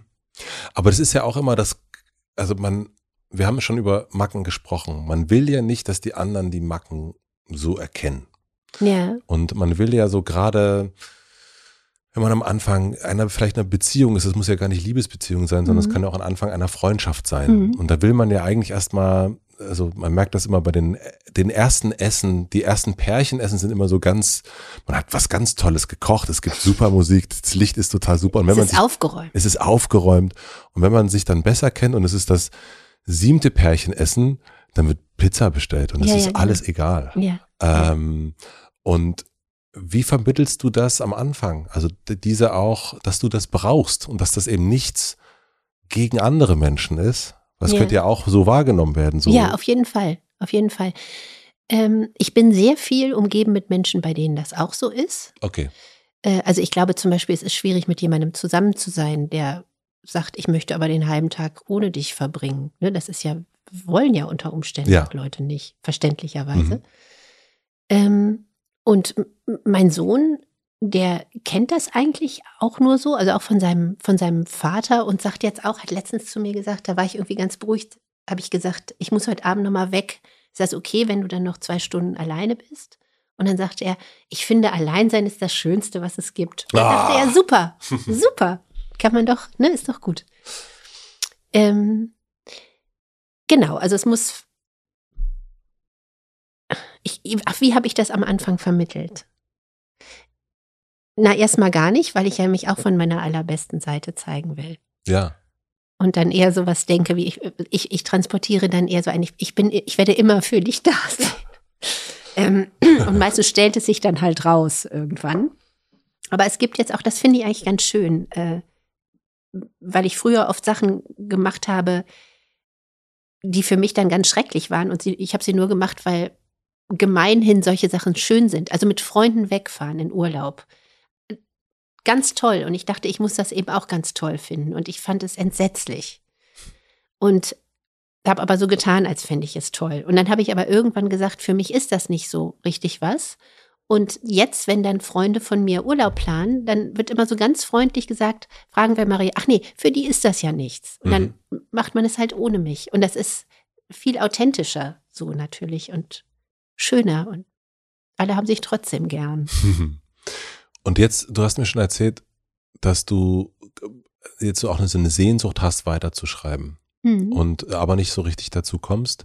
Man äh, sieht dich jetzt auf roten Teppichen Mhm. ähm, bei Filmpremieren, auch ähm, natürlich Interviews, irgendwo eine Talkshow habe ich dich gesehen, Mhm. drei nach neun oder sowas, Kölner Treff. Kölner ja. Treff. Mm. Und wie geht dir das damit? Also mit diesen, also da, da gibt's ja auch wieder Sachen, die du dann machen musst, in Anführungsstrichen, weiß ich gar nicht, ob, die, ob du die machen musst oder machen willst auch vielleicht. Mhm. Und es ist ja doch wieder was anderes als das zurückgezogen am Schreibtisch sitzen. Ja, ist es ja. Es ist, äh, es ist auch manchmal ein sehr harter Cut. Und ähm, das sind auch eher Dinge, von denen ich denke, ich muss die machen. Ähm, also um den Film zu bewerben. Also das gehört sowas. sich Das so. gehört sich so Mhm. irgendwie. Ich mache das nicht gerne. Also Ja. ich, wenn ich dann da sitze, ist es okay, aber vorher, ich habe schon auch so ein bisschen Bühnenangst, Mhm. wo man, weil man das bisschen auch streichen kann. Also ich habe schon ordentlich Bühnenangst. Mhm. Ähm, aber das ist immer nur vorher schlimm. Also währenddessen, währenddessen, äh, währenddessen geht's dann. Genau, also die Sehnsucht nach dem Schreiben ist einerseits, die, die wird mir, oder ich habe noch Sehnsucht danach und nicht das Schreiben selbst. Einerseits, weil ne, Klagen auf allerhöchstem Niveau, ich jetzt eben mit dem Film zu tun hatte und mit Kummer aller Art kam raus und so. Und da blieb dann nicht viel Zeit, aber da will, mich, will ich mich nicht, also wäre blöd, sich darüber zu beschweren. Ähm, das andere ist, dass ich äh, zwar dieses Buch jetzt schon so, das, was man von hier aus sehen kann und, und die Figuren schon so von mir weiter von mir abrücken, aber noch nicht so sehr und ich irgendwie immer noch so in diesem Kontext drin bin. Und immer wenn ich versuche, was zu schreiben, merke ich gar nicht aus Einschleimerei oder so. Es wird ähnlich. Es wird mir zu ähnlich. Ich ähm, plötzlich sitze ich in, ich schreibe 20 Seiten und plötzlich äh, bin ich in einem Dorf und wie der Optiker hat der Apotheker im Dorf keinen Namen. Der heißt nur der Apotheker. Und ich merke das gar nicht. Ich schreibe einfach so. Und ich möchte das nicht. Mhm. Ähm, also ich möchte jetzt nicht wieder auf dieses Pferd setzen, nur weil das so super gerannt ist. Ähm, ja. Also ich habe das Gefühl, es muss noch so viel wegge weggeschlagen werden. Ja. Auf der anderen Seite ähm, ist das vielleicht auch manchmal das, was einen so anzieht. Mhm. Ist es vielleicht auch das, was ruft und sagt, Apotheker braucht keinen Namen. Wer weiß denn, kennt denn schon den Namen vom Apotheker? Den Namen vom Apotheker, genau. Und genau. äh, das, äh, und ich habe das manchmal, das ist, es gibt, äh, ich weiß aber auch noch nicht, woran das liegt, dass ich das bei manchen Künstlern, Künstlerinnen total super finde, wenn das einfach Element of Crime. Mhm. Ich will überhaupt nicht, ja, dass die irgendwas anderes machen. Ja. Es ja. soll verdammt noch mal ein bisschen wehtun. Ja, genau. ja, du hast völlig recht. Du hast völlig recht. Oder auch Wer hat denn das letztens gesagt? Ich weiß gar nicht mehr. John Irving, weißt du, mit seinen ständigen Bären. Ja. Ne? Und da sagte auch jemand, das ist jetzt, da müssen natürlich immer muss irgendwo ein Bär vorkommen. Und ich habe dann als Leser, sagte derjenige, ich habe dann als Leser das Gefühl, den Bären hat er nur für mich wieder reingeschrieben. Ne? Das also, stimmt. Ja, und es stimmt. Ja. Und, und man wird manchmal, aber bei anderen denke ich auch, jetzt macht der wieder dasselbe. Genau. Und genau. ich weiß gar nicht, woran das liegt. ja, woran liegt das? Ich weiß es nicht. Wir haben, so, wir haben so viele ungeklärte Fragen. Ja, ja. Wir müssen noch, wir müssen noch so viel lernen. Ja. Ähm, wie unterscheidest du dich, wenn du allein bist, zu, wenn du draußen bist? Draußen mit Menschen? Mhm. Ich sag keinen Piep drin. Ne? Manchmal mit dem Hund vielleicht. Also wenn du schreibst, dann bist du nicht an, vor so herbrabbeln. Nee, ich brabbel gar nicht. Nee, da, da, hätte ich zu viel Angst, dass ich dann wahnsinnig, jetzt werde ich, jetzt fängt sie an, mit sich selber zu reden. Jetzt vorbei. äh, jetzt war sie zu lange alleine. Äh, das ist anders. Ähm, ich bewege mich sehr viel schneller, wenn ich alleine bin. Ich weiß nicht, woher das kommt. Wenn du alleine bist, ja. bewegst du dich schneller. Ja. Ja. Also ich bin. oh, da gucke ich aber, das ist ja, finde ich ja wirklich, da, auch da kann uns mal, kann jetzt nach dieser Folge mal irgendjemand kontaktieren und das alles erklären? Das alles erklären, genau. Ja, ja auch bitte für mich. Ja, eh, ich also stehe auch vor einem Rätsel. Ja, absolut. Ähm, ich bin. Äh, wenn ich allein bin, bin ich. Bin ich schneller. Ja, also wenn ich zum Beispiel. Ich kann nicht gut so lange sitzen, wie wir jetzt gerade ja. eigentlich. Ne? Also jetzt schon, weil das ist jetzt interessant. Aber wenn ich alleine am Tisch sitze, bleibe ich niemals so lange sitzen, sondern ich springe alle 20 Minuten spätestens auf und mache, wir haben so, so, wie nennt man die Räume, die ineinander übergehen, äh, Durchgangszimmer. Äh, und dann mache ich so einen kleinen Rundlauf zum Nachdenken. Und dann setze ich mich wieder hin. Und überhaupt merke ich, ich mache Sachen sehr zackig, wenn ich alleine bin. Und wenn ich draußen bin oder wenn jemand bei mir ist, muss ich immer so eher mich dem Tempo der anderen dann anschließen. Ja. Ne? Also beim Spazierengehen zum Beispiel. Wenn man, ich gehe gerne mit Freunden spazieren, aber ich weiß vorher, um bis da und da zu kommen, einmal durch den Friedrichshainpark, brauchen wir jetzt sehr viel länger, der Hund und ich, weil wir ja halt noch den Freund dabei haben. Das verstehe ich. Und zu Hause gibt es doch aber auch die ähm, Verführbarkeiten, also das, ja. der Abwasch, äh, die Steuererklärung. Netflix. Netflix, Six Feet Under, ja, sechs Staffeln. Ja. Und jetzt nochmal von Anfang bitte. Ja. Ja gut, jetzt weiß ich, warum du nicht zum Schreiben kommst. Ja, genau. Von wegen. Genau.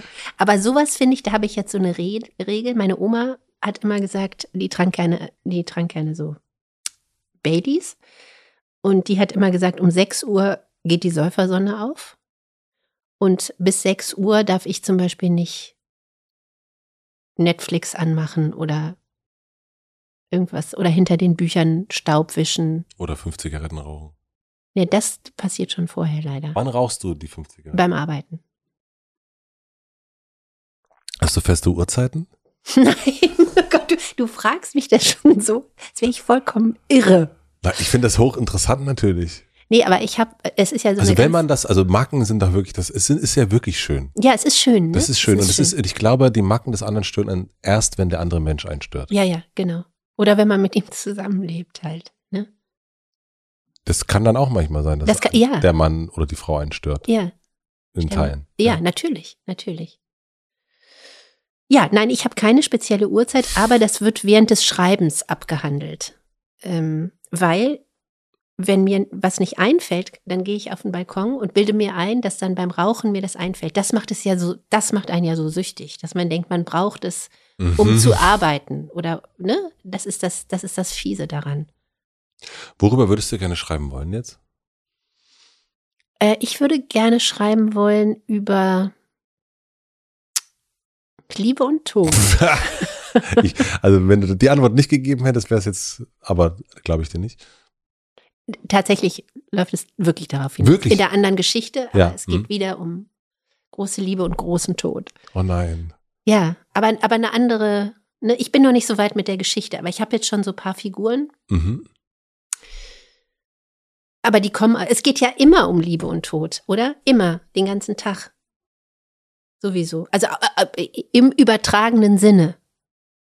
Ja, natürlich, weil jetzt ist der Moment vorbei. Also jetzt ist, also ja, das genau, gerade ist genau. tot. Ja, also klar. in dem Sinne meine ich jetzt Ja. geht es darum. Ja. Ne? Also es ist jetzt nicht wieder äh, im Dorf erscheint ein Okapi und jemand fällt tot um. Das meine ich nicht in diesem in diesem Sinne. es kommt jetzt ein anderes Tier. Das kann ja, Sie hat wieder für uns es eingebaut.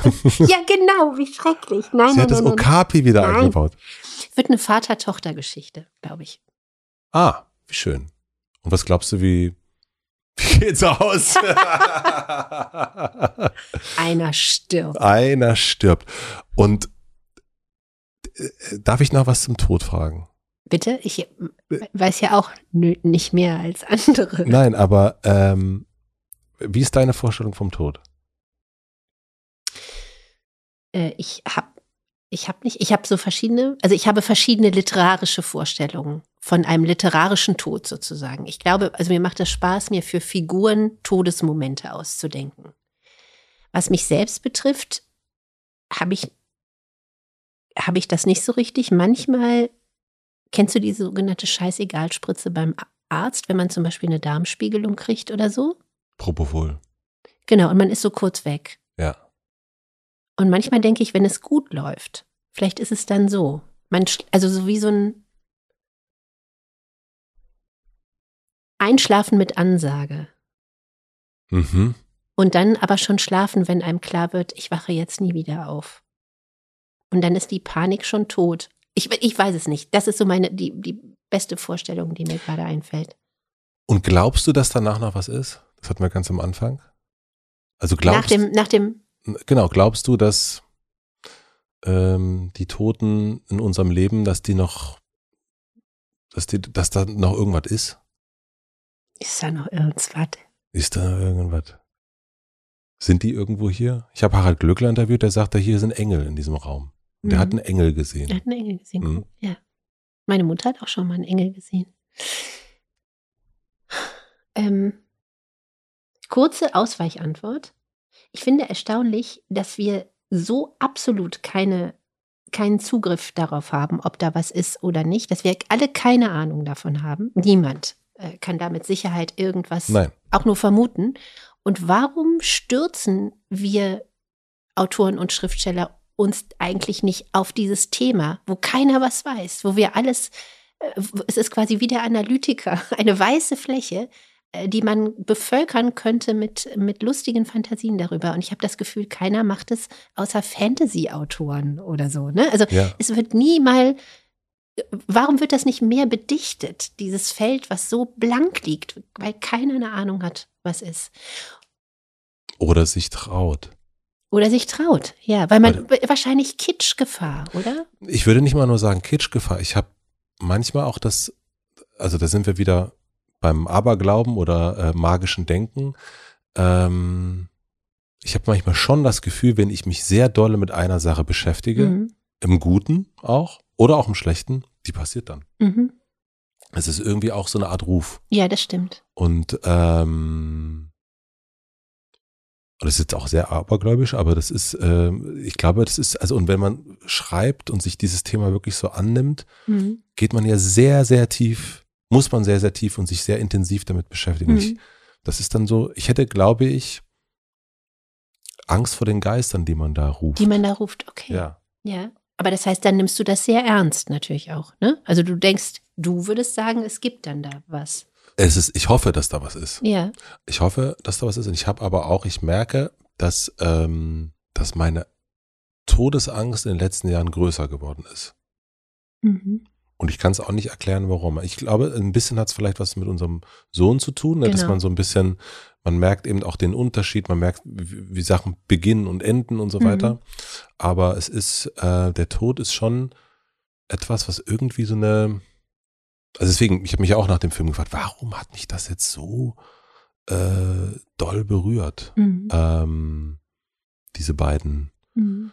Äh, Verluste, die da verhandelt werden, verhandelt werden vor Gericht. Mm, Und deswegen, äh, aber es ist, äh, ist diffus, natürlich. Ja, natürlich, sowas ist immer, es ist immer diffus. Und das denke ich auch, es kommt durch die Kinder auch. Ne? Also die Kinder werden größer und, äh, oder um es mit meinem Vater zu sagen, ähm, der, der sagte, ja, äh, du wirst ja jetzt 50. Pause. Was sagt das eigentlich über mich aus? Ne? Klar. Es Ja. sagt über ihn aus, dass er so alt ist, dass er eine 50-jährige Tochter hat. Das, ne? das, und, und das funktioniert, glaube ich, auch schon bei kleineren Kindern. Ja. Ne? Also diese, Ja, na klar. es wird ein bisschen mehr Endlichkeit ins Gesicht geschmiert. Ja, du merkst, dass die, die, die Schulklassen vorbeischwimmen, du siehst Genau. irgendwie, äh, du siehst Fotos, du siehst irgendwie, das, das, ach, das war jetzt, ach, das war schon das erste Jahrzehnt. Ja, ja, genau, Also genau. das war bei mir ganz Ja. interessant. So Ja. ein Jahrzehnt jetzt schon heiliger Bimbam. Ja, ja, genau. Und klar, und deswegen, ja. Ich hoffe auch, dass da noch was ist. Ehrlich gesagt kann ich mir nicht vorstellen, dass da nicht noch irgendwas ist.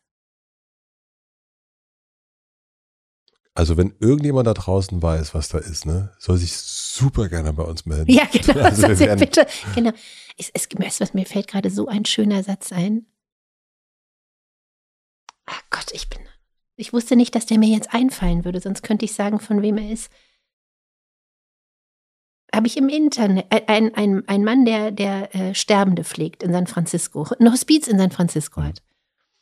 Und ähm, da ging es um so, um viele Sorgen, die man hat und schreckliche Vorstellungen, äh, die man hat und wie auch an ihn immer so rangetragen wird, das Hospiz muss geschlossen werden und äh, wir, sie müssen woanders hin, sie müssen umziehen, sie müssen sich verkleiden, was weiß ich, lauter Scheiße. Und dann sagt sagt er, sitzt er da so sehr lässig und sagt, ähm, und das sage ich jetzt zu unserer Diskussion, gibt es da noch was, wenn wir gestorben sind? Jetzt kommt's. Let death be what takes us, not lack of imagination. Ich habe es nicht verstanden. Okay. Ähm, der Tod ist das, woran wir sterben werden und nicht ein Mangel an Fantasie. Oder lass es so sein, dass der Tod uns sterben lässt und nicht unser Mangel an Fantasie. Oh, das ist schön. Oder? Jetzt habe ich es besser Hast du es jetzt verstanden? Ich war äh, Realschule. Ja, Entschuldigung, ich habe aber auch Imagination total falsch gesagt. Aber, aber weißt du? Ja. hast du es jetzt, Ja, spürst hat, du? ich, ja, ich spüre. Okay. Ja, ja, ja. Der ist äh, super für den Anfang fürs nächste Buch vielleicht. Ja, wer weiß. Wer weiß, wir werden, wir werden es Und, sehen. und beim Gedanken ans Jenseits, vielleicht hilft er uns demnächst. Der Satz meine ich. Mhm. Ja, ich glaube, das ist, also mir ist aufgefallen, als wir uns, äh, wir haben es ein bisschen per WhatsApp hin und her geschrieben. Und mir ist aufgefallen, dass du relativ spät antwortest. Entschuldigung. Nein, ja. gar nicht. Mhm. Ähm, und ich dachte, wie schön, ähm, weil es, weil dieses schnelle Antworten und schnell dies tun und schnell das tun ja eigentlich äh, immer bedeutet, dass man eben nicht in seiner Vorstellungskraft ist und nicht dabei ist, sich irgendwas auszudenken oder kreativ zu sein, sondern man ist dabei zu handeln und Mhm. zu reagieren. Und eigentlich ist das Schöne ja genau das andere. Also sich Mhm, irgendwo ja. hinzusetzen und was auszudenken und ähm, ähm, sich dahin zu beamen irgendwie. Vielleicht auch noch mit Leuten zusammen. Ja, vielleicht auch noch mit Leuten zusammen. Genau. Genau. Ich hätte für unseren Tod hier, ja, der musste jetzt, sorry, bitte. ähm, hätte ich noch äh, drei äh, Fragen. Außer du hast noch was, wo du sagst, das gehört hier noch rein. Nee, sag mal, drei Fragen. Oh Gott. Oh Gott, das sind ja, wo man so originell jetzt. Ja, nee, da muss man überhaupt, äh, bitte gar keinen Druck. Überhaupt keinen Druck. Okay. Also, was lernst du gerade, was du noch nicht so gut kannst? Und du kannst auch lange antworten. Also, Darf ich auch, darf ich auch ein bisschen schwammig antworten? Also ohne, dass du denn sagst, dass du dann sagst, ja, was denn genau und bei wem denn genau? mhm, ja, Also was ich gerade lerne ist, dass ich mich manchmal in Beziehungen, gerade wenn, also jetzt egal ob Liebes- oder Freundschaftsbeziehungen, äh, manchmal dann so anstelle wie so ein pubertäres Huhn. Und ähm, ich lerne gerade damit aufzuhören, dass ich bestimmte Bilder von mir zeigen möchte, ne, so wie hier, weil wie wir es hatten vorhin mit dem ersten Treffen, erstes Essen, und so zu tun, als hätte ich vor nichts Angst, zum Beispiel, sondern relativ schnell auch zu signalisieren, dass mir bestimmte Dinge Angst machen. Das lerne ich gerade, weil ich äh, sehr lange habe ich so das Gefühl, bin ich durch mein Leben gegangen und ähm, hatte irgendwie so das Gefühl, ich muss mich Leuten gegenüber als unverwundbar darstellen. Was natürlich nie geklappt hat. Das glaubt einem ja kein Mensch. Aber ich habe immer gedacht, ich muss das so transportieren. Und das lerne ich gerade, das nicht zu machen. wie schön. Punkt. Ich frage nichts dazu und stelle die nächste Frage. äh, was denken andere über dich, was nicht stimmt? Ah, ja, interessant. Ähm, hatte ich letztens eine, das passt gut zu dem, worüber wir gesprochen haben. Letztens hatte ich ein Interview und die Frau fragte mich über Kummer aller Art und sagte dann irgendwann, äh, und ihr Leben, ähm, das haben Sie dann auch, in Ihrem Leben haben Sie doch sicher alles im Griff. Und ich sagte nein. Und sie hatte aber mit einem Ja gerechnet und war irritiert und sagte dann, aber wer so schreiben kann über den Alltag, dessen Alltag ist doch irgendwie wie ein, wie ein stiller Bergsee. Also im Sinne von offen und alles ist geklärt und alles ist irgendwie authentisch und man hat eben keine Macken, weil man diese Macken so gut erklären kann. Und dann habe ich gesagt, nein, so ist das nicht. Ich mache ständig irgendwelche bestialischen Fehler und ich kriege ständig Mahnungen wegen irgendwas und es funktioniert ganz wenig. Und die war wirklich erschüttert. Und ähm, ich habe dann gesagt, wenn man gut über Sachen schreiben kann, heißt das noch lange nicht, dass man auch gut leben kann. Und das war, das hatte sie nicht verstanden. Und das passiert mir relativ häufig, dass Leute denken, ich bin, ich habe so eine, ich habe so eine, so eine Küchenpsychologie mit Löffeln gefressen und bin deswegen ein glücklicher Mensch. Und das stimmt nicht. Hast du ein, also ich muss noch eine Zwischenfrage stellen, die aber jetzt nicht darauf nochmal nachfragt. Mhm. Ähm, hast du, also ich frage alle Menschen, die hier sitzen oder viele nach, nach Buchtipps und du, ähm, du hast schon eins ganz am Anfang genannt, aber äh, gibt es eins, wo du sagen würdest, na, wenn man dieses Gespräch bis hierhin gehört hat, dann würde ich sagen, sollte man doch jetzt mal folgendes Buch lesen. Also ich möchte, also du meinst jetzt nicht das Buch von Elizabeth Stroud mit dem Blick zum Meer. Genau. Das, ich soll noch ein anderes Ja, sagen. wenn du noch ein anderes, Okay, wenn ja. du sagst, wir haben hier, jetzt haben wir über das und das Ja, geredet. Ja, ja. Also was mir, ähm, obwohl es schon älter ist, immer wieder wahnsinnig imponiert und großen Spaß macht, ist von Max Scharnick die vorläufige Chronik des Himmels über Pildau. Da geht es auch, da geht es um einen kleinen Jungen, der bei seinem Großvater und seinem sehr interessanten, äh, ich versuche das Wort skurril zu vermeiden, Vater aufwächst äh, auf einem Hof, auf dem allerlei Magisches passiert, was auch sehr komisch ist und sehr traurig. Ähm, es ist ein ganz knorriger Stil, in dem das geschrieben ist. Der passt irgendwie zur Landschaft. Und als ich das Buch als erstes Mal zum ersten Mal gelesen hatte, habe ich gedacht, ich möchte meine Sachen packen und in dieses Buch einziehen. So ein Gefühl hatte ich noch nie. Ich möchte da wohnen mit Mhm. denen. Also das ist, das kann ich noch sehr empfehlen. Max Scharnick, ähm, ich suche das Buch nochmal raus. Ich habe mir den Titel jetzt nicht gemerkt. Sag den Titel nochmal. Die vorläufige Chronik des Himmels über Pildau. Pildau ist wahrscheinlich in Bayern. Das weiß ich ehrlich gesagt gar nicht mehr so genau. Es ist auch schon lange her, dass jetzt das letzte Ich glaube, Max Scharnig ist äh, ja, ja, der, der ist da. Genau, der ist ein SZ-Autor, aber ich, vielleicht ist das auch ein erfundener Ort. Hm. Ist auch egal, es könnte auch in Brandenburg sein. Also spielt keine Rolle. Es ist ja. absolut, es ist verortet auf diesem Hof, aber drumherum eigentlich eher ortlos, finde ich.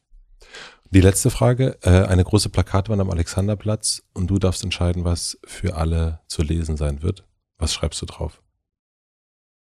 Ich möchte das schreiben, ich möchte darauf das schreiben, was seit ungefähr vier Jahren auf so einer Leinwand in meiner Küche hängt. Ähm, das hat mir eine Freundin mal geschenkt und es ist jeden Tag mein Mantra. Es ist allerdings vielleicht etwas jetzt abgenutzt durch ähm, das Buch von Kurt Krömer, weißt du, diesen, das Depressionsbuch. Ja. Aber ich würde gerne sagen, glaube nicht alles, was du denkst. Das halte ich für etwas, was man sich alle drei Minuten sagen sollte. Das passt auch sehr, sehr gut zum Gespräch, finde ich. Ja, gut. vielen, vielen herzlichen Dank für deinen Besuch. Das hat mich richtig äh, erfreut, dass du da warst. Und ich wünsche dir einen ganz, ganz, ähm, was für einen Geburtstag wünsche ich dir? Ich wünsche dir einen Geburtstag, der ganz ruhig ist, mit so äh, Überraschung ist, die äh, im ersten Moment kurz wehtun, aber dann richtig warm sind. und, ähm, und ich wünsche dir vor allen Dingen, dass du danach relativ zügig und sehr ausgiebig spazieren gehen kannst und was Neues schreiben wirst. Wie schön, Matze. Das fühlt sich schon wie Geburtstag an. Vielen Dank. Vielen Dank auch für die Einladung. Danke, danke. Tschüss. Tschüss.